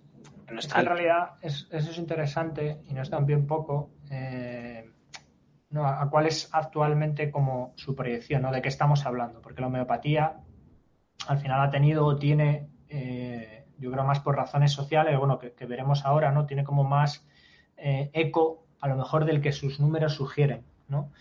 yo he estado mirando estudios, he estado tal, y bueno, he mirado más o menos que fueran coherentes, ¿no? Y bueno, pues tengo aquí una revisión de 36 estudios entre el 86 y el 2012, eh, que pensé que tenía enlace. Ah, sí, está aquí el enlace. Em, vale, que bueno, coge 11 países, Estados Unidos, United Kingdom, Australia, Israel, Canadá, etcétera, etcétera, etcétera, y mira em, cuánto tiempo estuvo la, o sea, en, el, eh, en esos estudios, cuánto sale gente que ha estado durante 12 meses siguiendo un tratamiento homeopático por un homeópata o una homeópata. Y luego, cuánta esa gente, en cuáles esos estudios aparece gente que ha comprado medicamentos o que ha usado medicamentos homeopáticos, ¿no? Y las medias salen 2%, 4%, que me coincide con otros estudios, ¿no? Por ejemplo, hay un estudio este concretamente en Estados Unidos que hacen, parece una cosa que se llama The National Health Interview Survey, que lo hacen, no sé si cada año tal, este es del 2012, y salen más o menos eh, esos números, ¿no? 5 millones de adultos, un millón de menores, que parece ser que son como 2% de los niños. Em, eh, por ejemplo, tengo el, barómetro del CIS en España en el 2018, habla de un 10% que han visitado una homeopatía en toda su vida. ¿Un 10% de qué? De, la, población española. ¿Total? Eh, sí. Que es un número bastante alto. Es un número muy alto, sí, sí. Vamos. Eh, y tengo un estudio particular eh, que más o menos me da unos datos. Bueno, este habla de un 20% ha ido al homeópata o ha utilizado medicamentos homeopáticos. Vale, o sea, lo que no, lo que no he encontrado es como eh, suficientes estudios con unos, unas métricas constantes, pero bueno, la cosa parece que un 5-10% es la gente que va al homeópata o que usa homeopatía o que que, hombre, son números significativos. O que lo ha hecho alguna vez en su vida, ¿no? o que lo ha hecho alguna vez en su vida. Es que no, es que no tengo ningún estudio junto. Por ejemplo, en el caso de España, el del CIS, es que alguna vez en su vida han ido, un 10% de los españoles, alguna vez en su vida ha visitado un o una homeópata. Que, por ejemplo, en el caso del estudio de United Kingdom del Reino Unido del 2013, ese aproximado 20% es que alguna vez en su vida han utilizado algo homeopático. Pueden haber ido a un homeópata o pueden haber tomado medicamentos homeopáticos. Sí. Y en cambio los otros dos estudios que van del 2%, etcétera, etcétera, son en el último año. bueno, pues Eso me recuerda... Pero lo tengo que buscar. Eso me recuerda a una anécdota personal. Eh, por lo de consumir un, un producto homeopático, ¿sabes? Yo consumí una cosa que creo que es un producto homeopático tal, pero en su momento no lo sabía. No lo sabía, sí. Em, eh, Vamos, lo voy a decir, lo que pasa es que no sé tal, que son las puñeteras flores de Bach, ¿sabes? No sé. Pero las flores de Bach, ¿eso es homeopatía? ¿No es, otra movida particular aparte de eso? Eh, no lo sé, por eso no quiero... La terapia de flores de Bach creo que es otra cosa. Todavía es otra cosa, ¿no? Más loca o tal, vamos, sí. Sí. Bueno, no sé si más loca no creo. Mucho más loca, será igual. Antes de estudiar esto te hubiera dicho que sí. Ahora mismo creo que no hay nada... O sea, esto es lo a, mí lo que me vuela un poco la, lo que me vuela un poco la cabeza estudiando es estos números que estamos hablando del 10% de la población española, de un 2% anual de la población de Estados Unidos. Bueno, de hecho, lo pongo aquí que se me olvidé. Eh, en el estudio este entre. Era médico, el, médico, el médico que creó lo de la terapia de las flores de Bach, al menos, era homeópata. Lo que le da todo, es que es igual. Pero sí, hay una idea.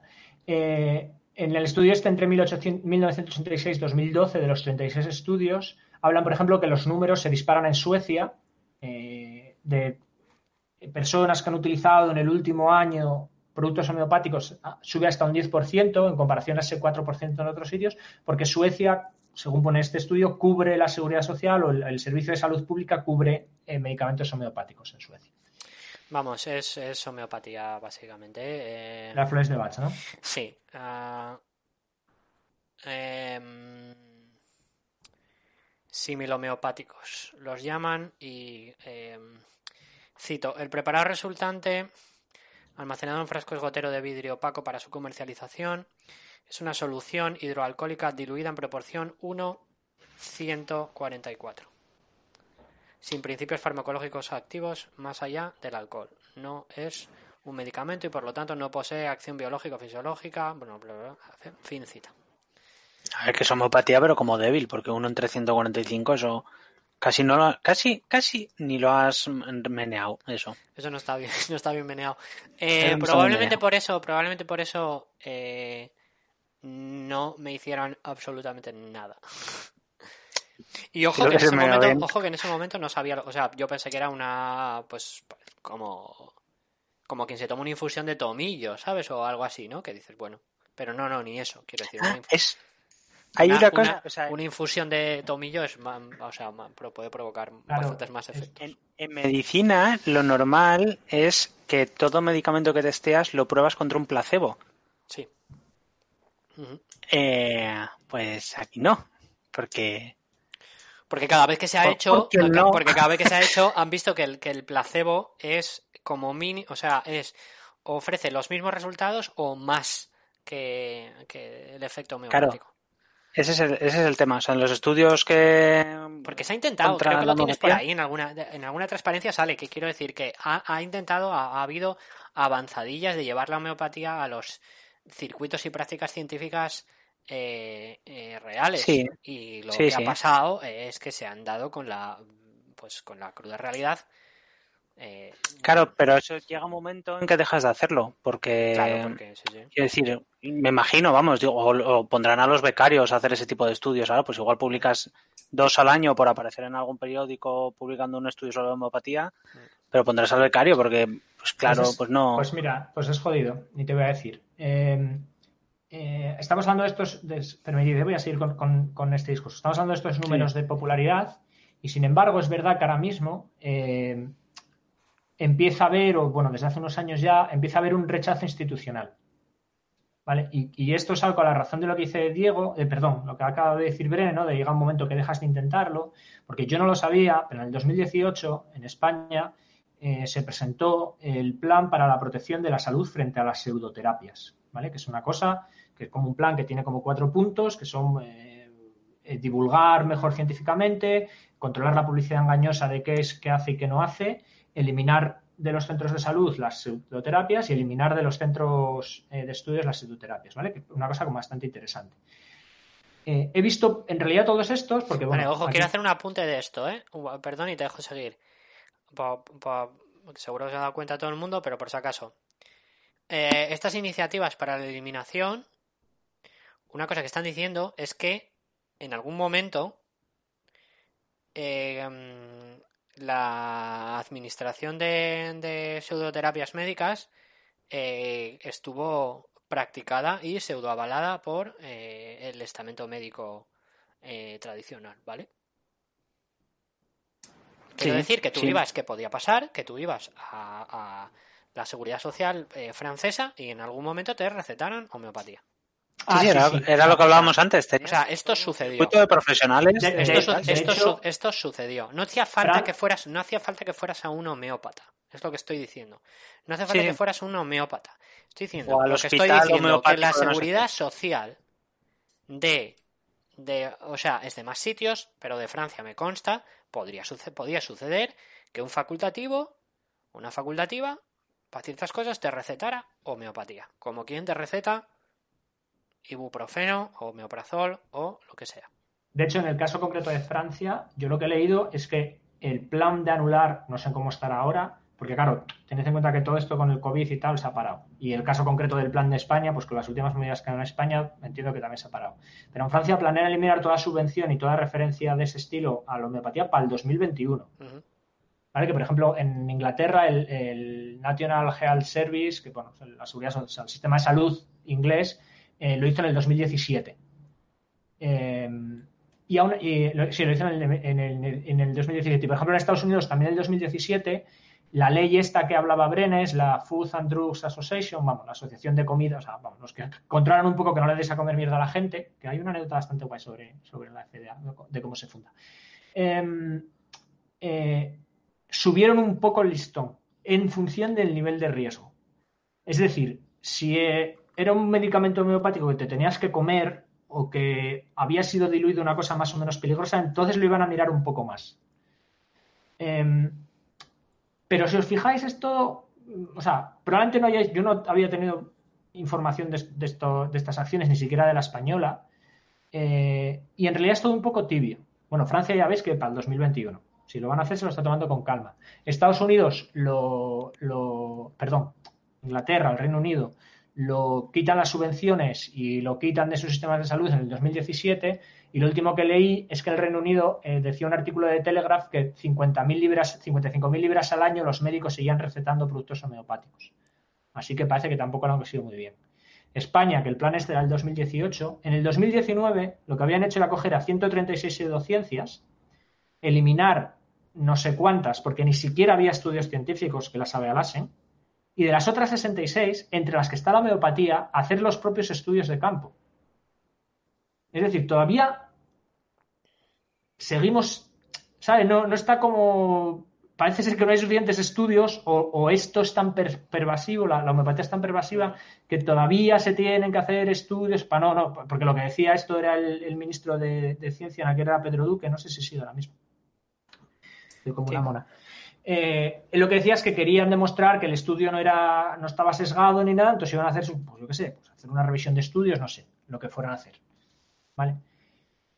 Entonces, incluso, que al final es lo que dice Bren, es lo que me fascina, de esto que tiene menos base conceptual, menos construcción que la alquimia china,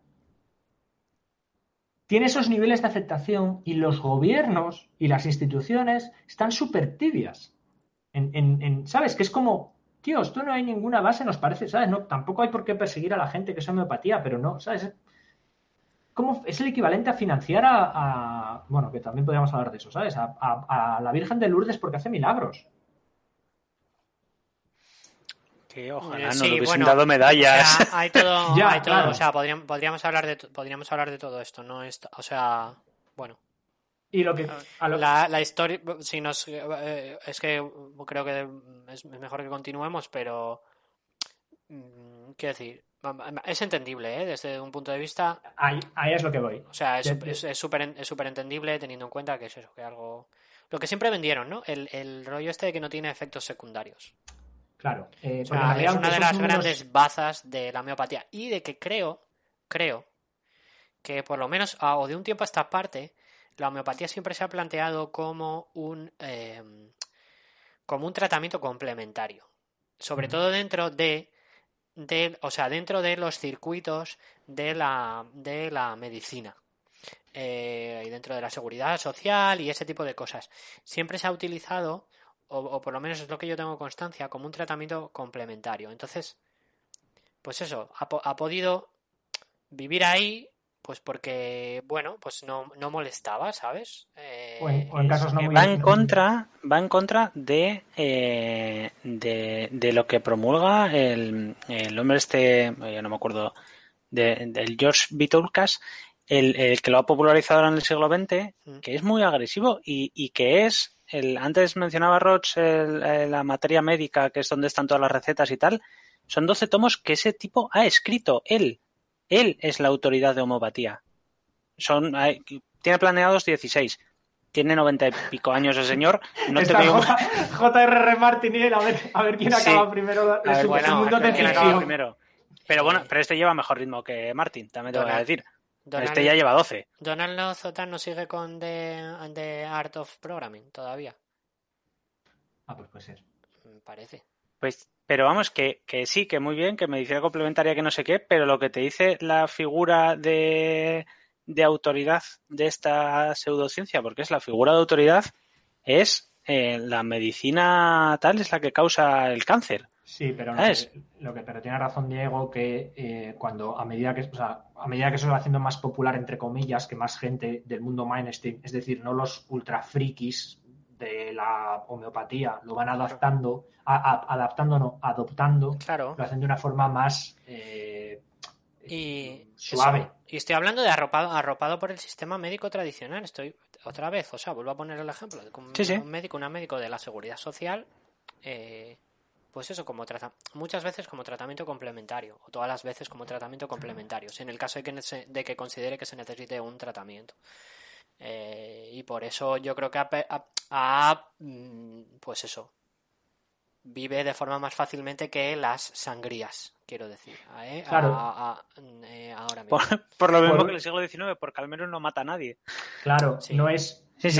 no, recibe esa adversión eh, institucional por dos razones. Primero, porque, pues, a lo mejor el grande esquema de las cosas no es tan problemático. Y segundo, porque, y estos números, es decir, si los números de uso de usuarios no son tan llamativos, que son bastante, los números de aceptación sí que son más llamativos. Vale, en el caso de España, tengo un estudio del barómetro del CIS, del centro de. ¿Cómo es? Centro. Joder, no sé qué es el CIS, tío. Investigaciones sociológicas. Centro de Investigaciones sociológicas, gracias. De España del 2008 decía que un 53% de los españoles consideran que los productos homeopáticos son efectivos. 2018, ¿no? 2018. Y otro estudio, este es un estudio particular de Incommensurable Worldviews. Is public use of complementary and alternative medicines incompatible with support for science and conventional medicine? Que bueno, está hecho por uno, dos, tres, cuatro, cuatro autores, ¿vale? De pues Paul Stoneman, Patrick Sturgis, Nick Allen y Elisa Sibley, de las universidades de Surrey, Southampton, mm, Essex y Essex también. Me cae bien, me cae bien Elisa. Que en el 2013 eh, hacen un estudio, es bastante guay, es bastante completo. En realidad, a, gran escala, vierte unos estudios parecidos a los de unos datos parecidos a los del CIS, ¿vale? Pero básicamente dice que en el último año del estudio, eh, menos del 25% de gente eh, evitaron los remedios homeopáticos porque ellos creían que no tenían resultados, que es un poco lo que decía Diego antes, ¿no? que a veces te los cuelan, entre comillas, o te los tomas sin saberlo. Entonces esta gente lo que decían es, en realidad, le sale un número parecido en sus cosas estadísticas, le sale un número parecido al de España, como un 50% de la gente realmente cree en la homeopatía en el, en el Reino Unido. ¿no? O sea, parece que la población está como muy dividida en esas dos áreas. Pero tú date cuenta que se planteaban estas situaciones, o se siguen planteando estas situaciones donde tú eh, vas al médico y te recetan algo y, te puede, vamos, perfectamente el escenario donde te recetan algo y eso no sabes si es homeopatía o no. A ti te han recetado esta historieta y te la tomas y, y no está nada, o sea, pues eso, puede estar no nada claro que en realidad es un remedio eh, homeopático. Más teniendo en cuenta que los remedios homeopáticos, que no es una cosa de de un haz de luz de energía tal no sé cuánto, sino que en su propia eh, su propio empaquetado, su propio tal, es todo como ultra científico, ¿sabes? Ya, ya solo eh, cuando se presenta la dilución y tal, le da como un aire de supercientífico, ¿sabes? Eh, dilución a 1,50.000 X moles de cianuro de calcio 23, ¿sabes? Es como, ostras, esto es algo, ¿no? ¿Sabes? Es, no, no es eh, pata de conejo con tomillo triturado con testículo de búfalo, ¿sabes? De hecho, es, es interesante, creo que es un dato interesante, lo apunté para luego, pero me vale ahora eh, los ingredientes estos básicos, lo que sea que te pone el librillo que tienes que utilizar, eh, usan nombres latinos y muchas veces es latín falso. O sea, es, es, es, Hogwarts, es Harry Potter. ¿Sabes? sodium de potassium whatever, ¿sabes? A lo Homora. Ah, lo que quiero decir con todo esto es que la, si hay alguien que nos está escuchando y hay varias cosas. Uno, ha tomado eh, medicamentos homeopáticos. Bien por, por sin saberlo, es una cosa absolutamente eh, normal. Eh, los ha tomado sin saberlos y les han funcionado, es una cosa normal. Los ha tomado sabiendo lo que eran y les ha funcionado, es una cosa mm, normal también, de la que podemos hablar, o hablaremos.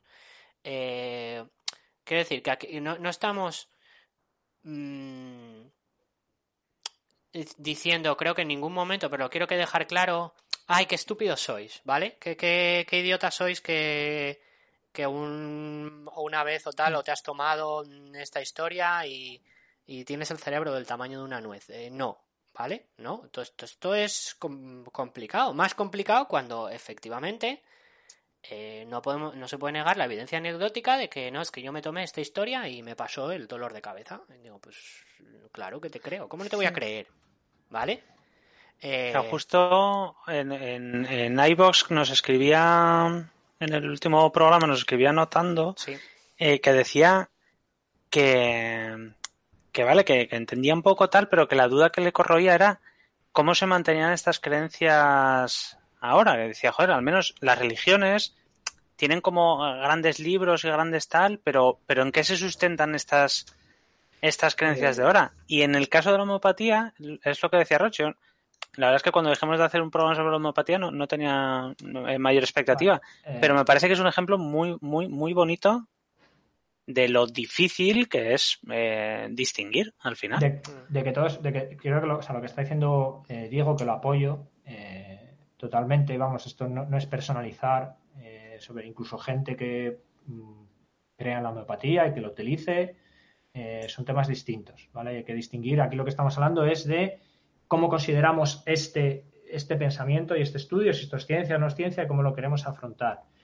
Y una cosa de este estudio lo que está hablando que es súper interesante, que es que una de las razones, las que voy a hablar ahora, que creo yo por las que la homeopatía está como está, no que esté mal, ni que esté bien, ni que se dejase de usar, sino su estatus social indistinguible de la ciencia, en luchas en, los gobiernos teniendo que hacer estudios particulares para demostrar que no, que ese es el problema. El problema no es que uséis homeopatía, cada uno con su capa hace un sallo.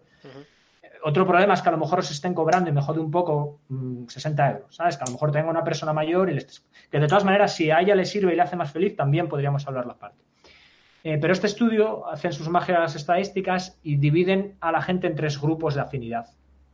Uno que llaman los desencantados, de, esa gente que, o sea, de, todo el estudio, hay un, menos de un 30% que son la gente que está desencantada con la eh, ciencia médica, por lo que sea.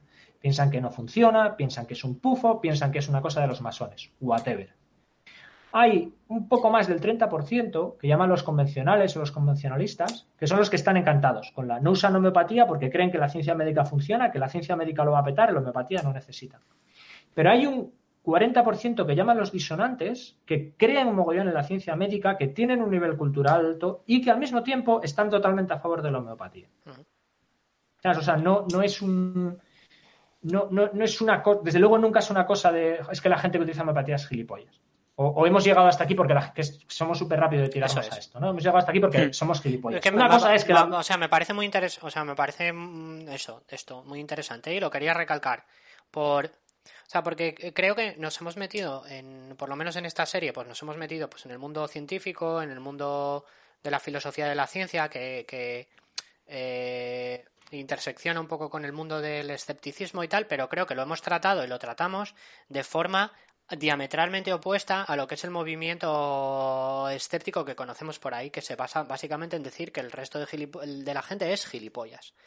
Y la vida no es así. o sea, eh, no es todo tan sencillo y eh, no. Y luego no se ha convencido ni se ha divulgado absolutamente, nadie nos ha entrado en la cabecita de nadie, nunca jamás, diciéndole lo eh, lo idiota que es eh, por creer que le ha funcionado una dilución al 52.000 mol de, de litio. No. Es más, al contrario, ¿no? Hago este, este pequeño, es un listado de cosas por las que yo creo que la homeopatía está como está, eh, o tiene este estatus, y una de ellas para mí es que si ha incrementado, y se está incrementando, ahora veremos por qué, es en parte por esta polarización que genera la reacción que ha tenido la gente que se considera o la gente que aboga por una, un rollo muy científico. Es decir, hay mucha gente o hay una eh, respuesta lógica eh, a la medicina tradicional de la homeopatía, que es sencillamente tú siempre, si lo que tienes no te funciona, sabes que no te funciona. Entonces, las cabecitas humanas funcionan que cualquier cosa nueva es mejor, porque lo que tengo ya no me funciona. A lo mejor tengo un papelón del copón, ¿sabes? A lo mejor es que tengo unos dolores de la hostia porque tengo artritis crónica. O, a lo mejor quiero decir otra cosa. Hay una cosa también eh, muy de... Mm, si, si, consigues encontrar, aparte del estamento, hay una parte del, estamento médico que tiene muy claro ciertas cosas, ¿no? Sobre la medicina, que son, mirar, hay cosas que no sabemos exactamente qué carajo pasan, un montón de cosas que no, no, no lo sabemos, no, no sabemos. Eh, y, hay mm, eh, muchos o, una serie de tratamientos que son, pues probamos a ver si funciona y a unas personas les funciona y a otras personas no les funciona y no podemos saber exactamente todos los mecanismos que están involucrados en eso. Eh, y luego, bueno, comentaremos creo que al final, ¿no? El tema del efecto placebo y el tema de, bueno, que somos unas maquinitas extremadamente complejas. Y eso se puede afrontar y se afronta desde una perspectiva completamente científica, que es que es, un montón de cosillas que no sabemos y, no todo tiene una solución única, concreta. Eh, de hecho, pues, eso eh, eh, en contraposición a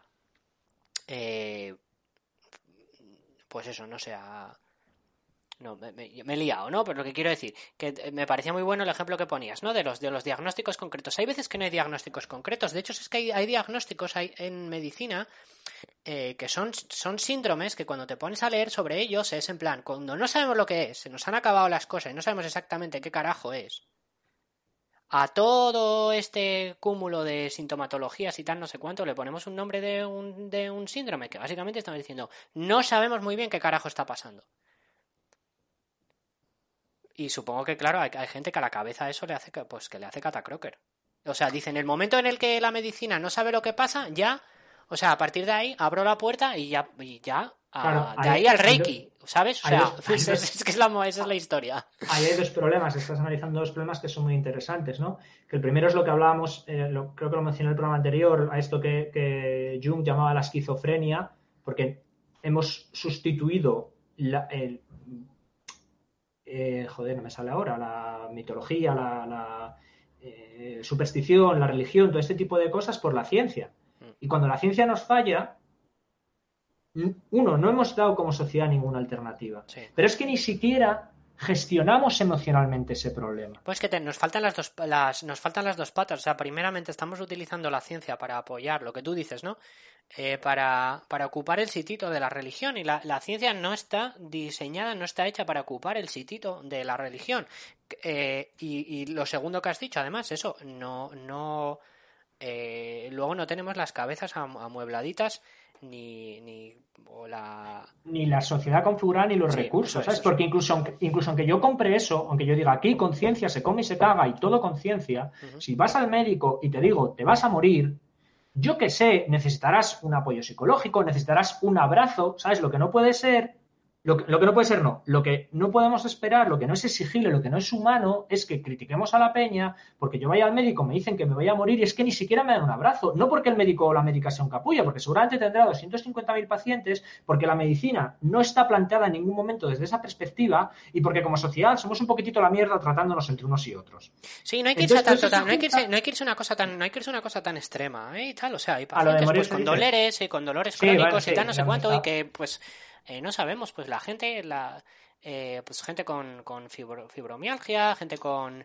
Em, eh, ¿Cómo se llama esto? No, no, es, no es cansancio crónico, pero... Astemia. Fatiga crónica. Fatiga crónica. Eh, unas cosas que es innegable su. O sea, es innegable su experiencia. Su experiencia es que le duele y que, que no puede y, y, y, y, ya está. Y la medicina dice, pues no sé quedarte, ¿sabes? Porque no parece que tengas nada fisiológicamente, pero eso no quiere decir que yo niegue que te pase algo. Otra cosa es que a veces el mensaje se pueda transmitir así. Por mm. también, por lo que dices, ¿no? Porque, porque el estamento médico igual no esté preparado para decirte, pues, pues ¿quién no ha ido al médico y dice, pues no te, no te veo nada? Y tú has ido pues con un dolor o con una cosa que sigues teniendo y dices, ah, pues no te veo nada. Pues digo, ah, pues, pues ¿qué hacemos? Fantástico. o sea, eh, y, y, no está no, no, está mal lo que, que, lo diga, que no te, no te veo nada, que es perfecto. Lo que pasa que, pues, pues, mm, obviamente, mm, tu experiencia o lo que vas a un sitio es a que intenten eh, solucionar la papeleta. Y pues no hay, no hay, no a veces. Es que lo que dices tú, o sea, tenemos un, teníamos unos sistemas que nos prometían soluciones a, a los problemas y que a su manera nos ofrecía problemas, eh, soluciones, o sea, pues, pues vete a casa y reza y, sacrifica un cordero, pues eh, bueno, mm, ah, funcionará, no funcionará, pero te da una solución. Y es algo que tal, y bueno, pues luego es porque no tengo fe o lo que sea. Sí, no, la, medicina no, puede estaba hacer bien, eh, sí, por, y, y como, como todo eso se ha ido cayendo porque no tiene ningún, ningún sentido, eh, nos creemos que, ya está, es, la ciencia, porque además es como es la mayor construcción humana y, demás, y todos somos perfectamente racionales, pues esto es, esto es lo que nos salva. Y no es verdad, no es verdad, porque es que, es que ni siquiera hace falta ni morirse, ni tener dolores crónicos, ni nada por el estilo. Yo voy al médico y me dan un medicamento, y es un medicamento homeopático, y yo no sé ni siquiera muy bien qué es la homeopatía, es un medicamento que me ha dado un médico, yo no voy a llegar a casa me voy a poner a estudiar medicina para ver si aquello tiene sentido o no tiene sentido, porque bastantes cosas tendría que hacer. ¿Sabes? Pues me lo ha dado una autoridad y, ya sí, está. Eso, eso, la gente la tiene que entender, ¿eh? Eso es, o sea, tiene que entender el rollo del, del pensamiento, eh, el rollo del pensamiento crítico es una historieta muy difícil de, llevar a cabo 24/7 en todo eh, momento y de una vida eh, en la que vivimos actualmente donde el bombardeo de información es tal. O sea que hay que tener mucho cuidado a la hora de dar lecciones de jajaja, ja, ja, qué tontos sois, mm, que mm, os la dan con queso porque no, sabéis de física cuántica, ¿sabes? O sea, pues, el mítico, no, es que no te puedes creer todo lo que te dicen. No, colega, lo que no puedo hacer es dudar de todo lo que me dicen. Exactamente. No, se puede. No puedes, no puedes. No, puedes. No se puede porque es algo, o sea, el cerebro no está diseñado para eso, el cerebro está diseñado para sobrevivir. Bueno, diseñado, el cerebro no está diseñado, el cerebro ha evolucionado para sobrevivir. Mm.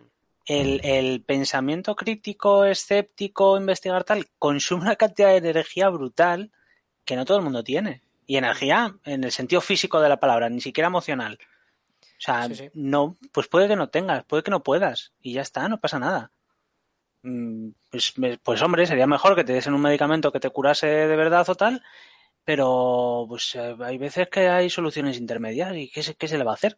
Pues espero que al menos el efecto placebo te lo lleves y, te encuentres mejor. Claro, es que este no es un, o sea, al final, mi, mi conclusión personal un poco es que al final esto se trata o se intenta dilucidar una forma científica y es que realmente no me parece un problema científico. Lo que la ciencia tiene súper claro. Hay algo de divulgación, eso es verdad. O sea, yo creo que, por ejemplo, poca divulgación sobre la homeopatía. Yo creo que no, no sabíamos muy bien cómo funciona, qué se basa la homeopatía. Tampoco creo que mucha divulgación de la homeopatía solucione el problema, porque al final es una idea muy atrayente en las circunstancias en las que hemos hablado. Es una forma de modelar el mundo y tal. Eh, o al menos de dar solución a un problema concreto que a lo mejor no sabes eh, cómo salir. Em, pero al final yo creo que más o menos la ciencia Lo tiene claro y está claro que no es un problema científico, la homeopatía no va a entrar en la ciencia y como mucho hay un tema político que sí que habría que habría que resolver y que incluso la solución no tiene por qué ser necesariamente banear la homeopatía y perseguir a todo homeópata con, con un rifle. Porque hay ejemplos, porque dice la homeopatía no funciona, depende para qué.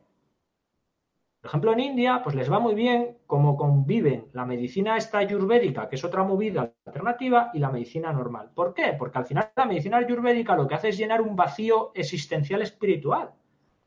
Y es una movida mucho más holística y mucho más, ¿cómo se llama? Prevencionista, etcétera, etcétera. Yo lo que entiendo es que desde, desde, desde lo que son las instituciones, entiendo la lucha perfectamente con respecto a, mirar, no podemos equiparar la homeopatía a los tratamientos de, la medicina eh, basado en evidencia, ¿vale? No podemos estar dando dinero público eh, que se podría estar utilizando en estas otras cosas, no podemos estar dándoles eh, espacios reservados para, para, la, para la educación reglada, tal, no sé cuánto. Gastando recursos de formación. Eso lo entiendo perfectamente, lo entiendo perfectamente. Ahora bien, eh, escéptico tuitero, mm, decirle a la gente que es gilipollas.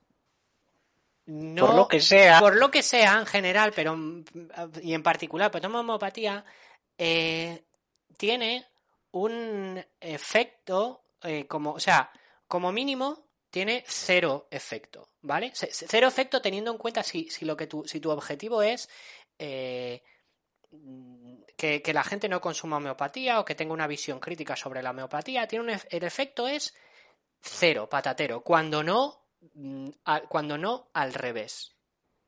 ¿Vale? Entonces las dos cosas se pueden y eh, yo recuerdo como una de las cosas que vendían los homeópatas y tal hace, sobre todo, eso sí, no sé, 10 años vista o una cosa así, cuando creo que hubo como un boom más grande, una de las cosas que decían y se hizo muy poca reflexión al respecto, era estas, esta, esto que hablábamos, ¿no? De estas consultas de los homeópatas, donde se dedicaban una hora a hablar contigo, donde se dedicaban lo que bueno, seguro que hay parte de la, de la, de la medicina basada en ciencia que entendió el mensaje, ¿no? Que entendió cuál era el problema. Pero hay mucha gente que no lo entendió. En vez de ver en, eh, en, vez de ver de, ah, qué, qué, idiotas son esta gente que cree en, las hadas y en el tal no sé cuánto, vamos a llamarlas idiotas, lo que se podía haber visto es, hosti tú, es que la gente, con este sistema que tenemos, donde se sientan delante mío durante cinco minutos mientras yo miro al ordenador y tecleo, no, no está funcionando. No está funcionando nada bien. Y igual yo no puedo hacer nada al respecto. ¿eh? Eso, esto, esto, es otro tema, por supuesto. ¿sabes?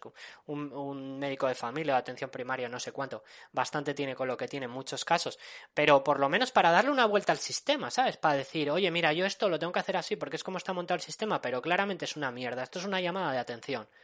Es una llamada de atención de que probablemente si me pudiera sentar una hora como un paciente a, hablar con él, eh, curaría más. Eso se podía haber sacado. Eso se, puede sacar como, como, como conclusión al, al, auge de la homeopatía. Y no el. Es que, es, que, es que son todos son gilipollas menos yo. Que soy muy listo. Pues vale, pues la perrina para ti, vamos. Y que seguramente parte del problema de divulgación que decía antes Roch es porque desde un punto de vista divulgativo científico es muy fácil irse a, a la parodia y a, y a reírse de. Que entiendo que nosotros hemos intentado no hacerlo, eh, aunque igual yo he llamado ridícula a la base de la homeopatía unas cuantas veces. Eh, bueno, pero, no, pero porque lo, pero porque lo es ridícula, pero lo que no hemos, pero que hemos sido súper respetuosos con eh, la gente que acude a los remedios homeopáticos eh, con la gente que, que, cree en, la, en, los remedios homeopáticos. Siempre partiendo desde la base que no haya eh, eh, mala fe ni mala praxis, ¿sabes? Quiero decir, gente, incluso un, facultativo de, de, una facultativa de medicina, si yo entiendo, ¿sabes? Si de verdad cree que funciona, pues no, no puedo o sea, moralmente no le puedo decir, es que eres una persona horrible Si, si, cree que funciona y está recetando eso a un paciente porque cree que le va a ir mejor, no es, claramente no es una persona horrible. Otra cosa es que sepa, esté convencido de que eso no va a ningún sitio y lo esté haciendo porque Bayer le esté pagando mmm, un crucero, ¿vale? Entonces es una persona horrible. Pero si no, no es una persona horrible. Y que... No sé si estáis de acuerdo, entiendo. ¿sí? Eh, sí, es que no son, Sí, sí. no- son cosas y no son cosas y no son no son incompatibles, ¿eh? Eh, eh, que tiene que ver con lo que hablábamos en el, en el programa anterior, ¿no? De, de cómo se compagina la ciencia y la posmodernidad y las opiniones y tal, no sé cuánto. Eh, todos tenemos que crecer y tenemos que empezar a, a asumir que no todo lo que nos gusta, todo lo que necesitamos, tiene por qué ser súper racionalmente válido y la homeopatía te funcione, tú estás a tope con la homeopatía y las recetas y tal, pero eso no quita para que no haya un porqué, a que la homeopatía funcione, que es incompatible con el resto de... de Sí. la- y entonces, la o sea, si a mí no me parece mal, por ejemplo, a lo mejor lo que tenemos que hacer es meter la homeopatía como lo que es, una religión y ya está. Mm. Si yo estoy a tope con las religiones, es decir, me fastidia cuando me dicen con quién me tengo que acostar o con quién no me tengo que acostar, pero en general me parece muy guay que la gente tenga espiritualidad y tenga religiones y tenga creencias. Y la misma esta, que el Reiki, que no sé qué otra movida, ¿sabes? O que eres taoísta, o que eres budista, o que no sé qué.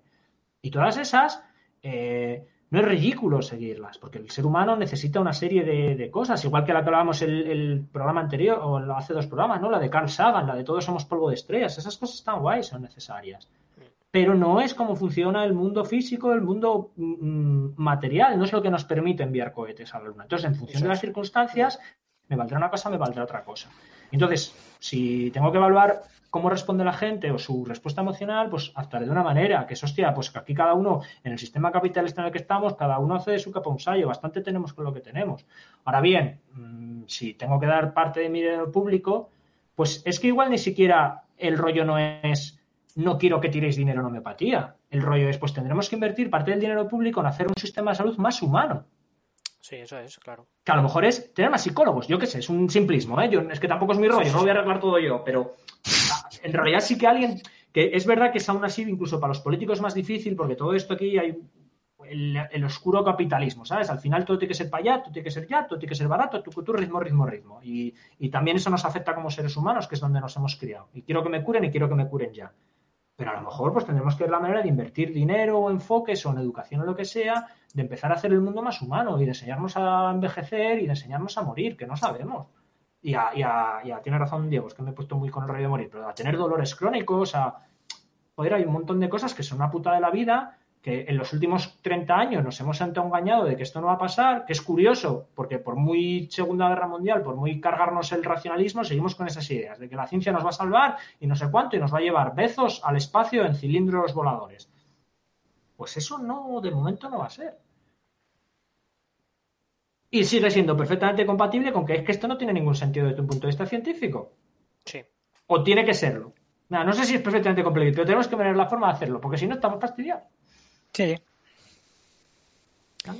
Y luego ya, pues bueno, lo que dice que hemos mencionado el capitalismo, yo quería dar este dato también porque mm, de to- en todas partes funcionaba, ¿no? Y siempre hay, siempre hay apoyarse en toda parte y bueno, pues la homeopatía tiene su parte de supuesto antisistema y tal, no sé cuánto, ¿no? Pues también una carta porque explica por qué, aparte de eso, de que no, de que no es tan problemático por cómo se ha, eh, adoptado, de que como al final no tanta gente la utiliza, de todas estas respuestas, pues he estado leyendo, por ejemplo, que en el 2017, pues la industria homeopática mm, ha sido de 5,39 billones de dólares.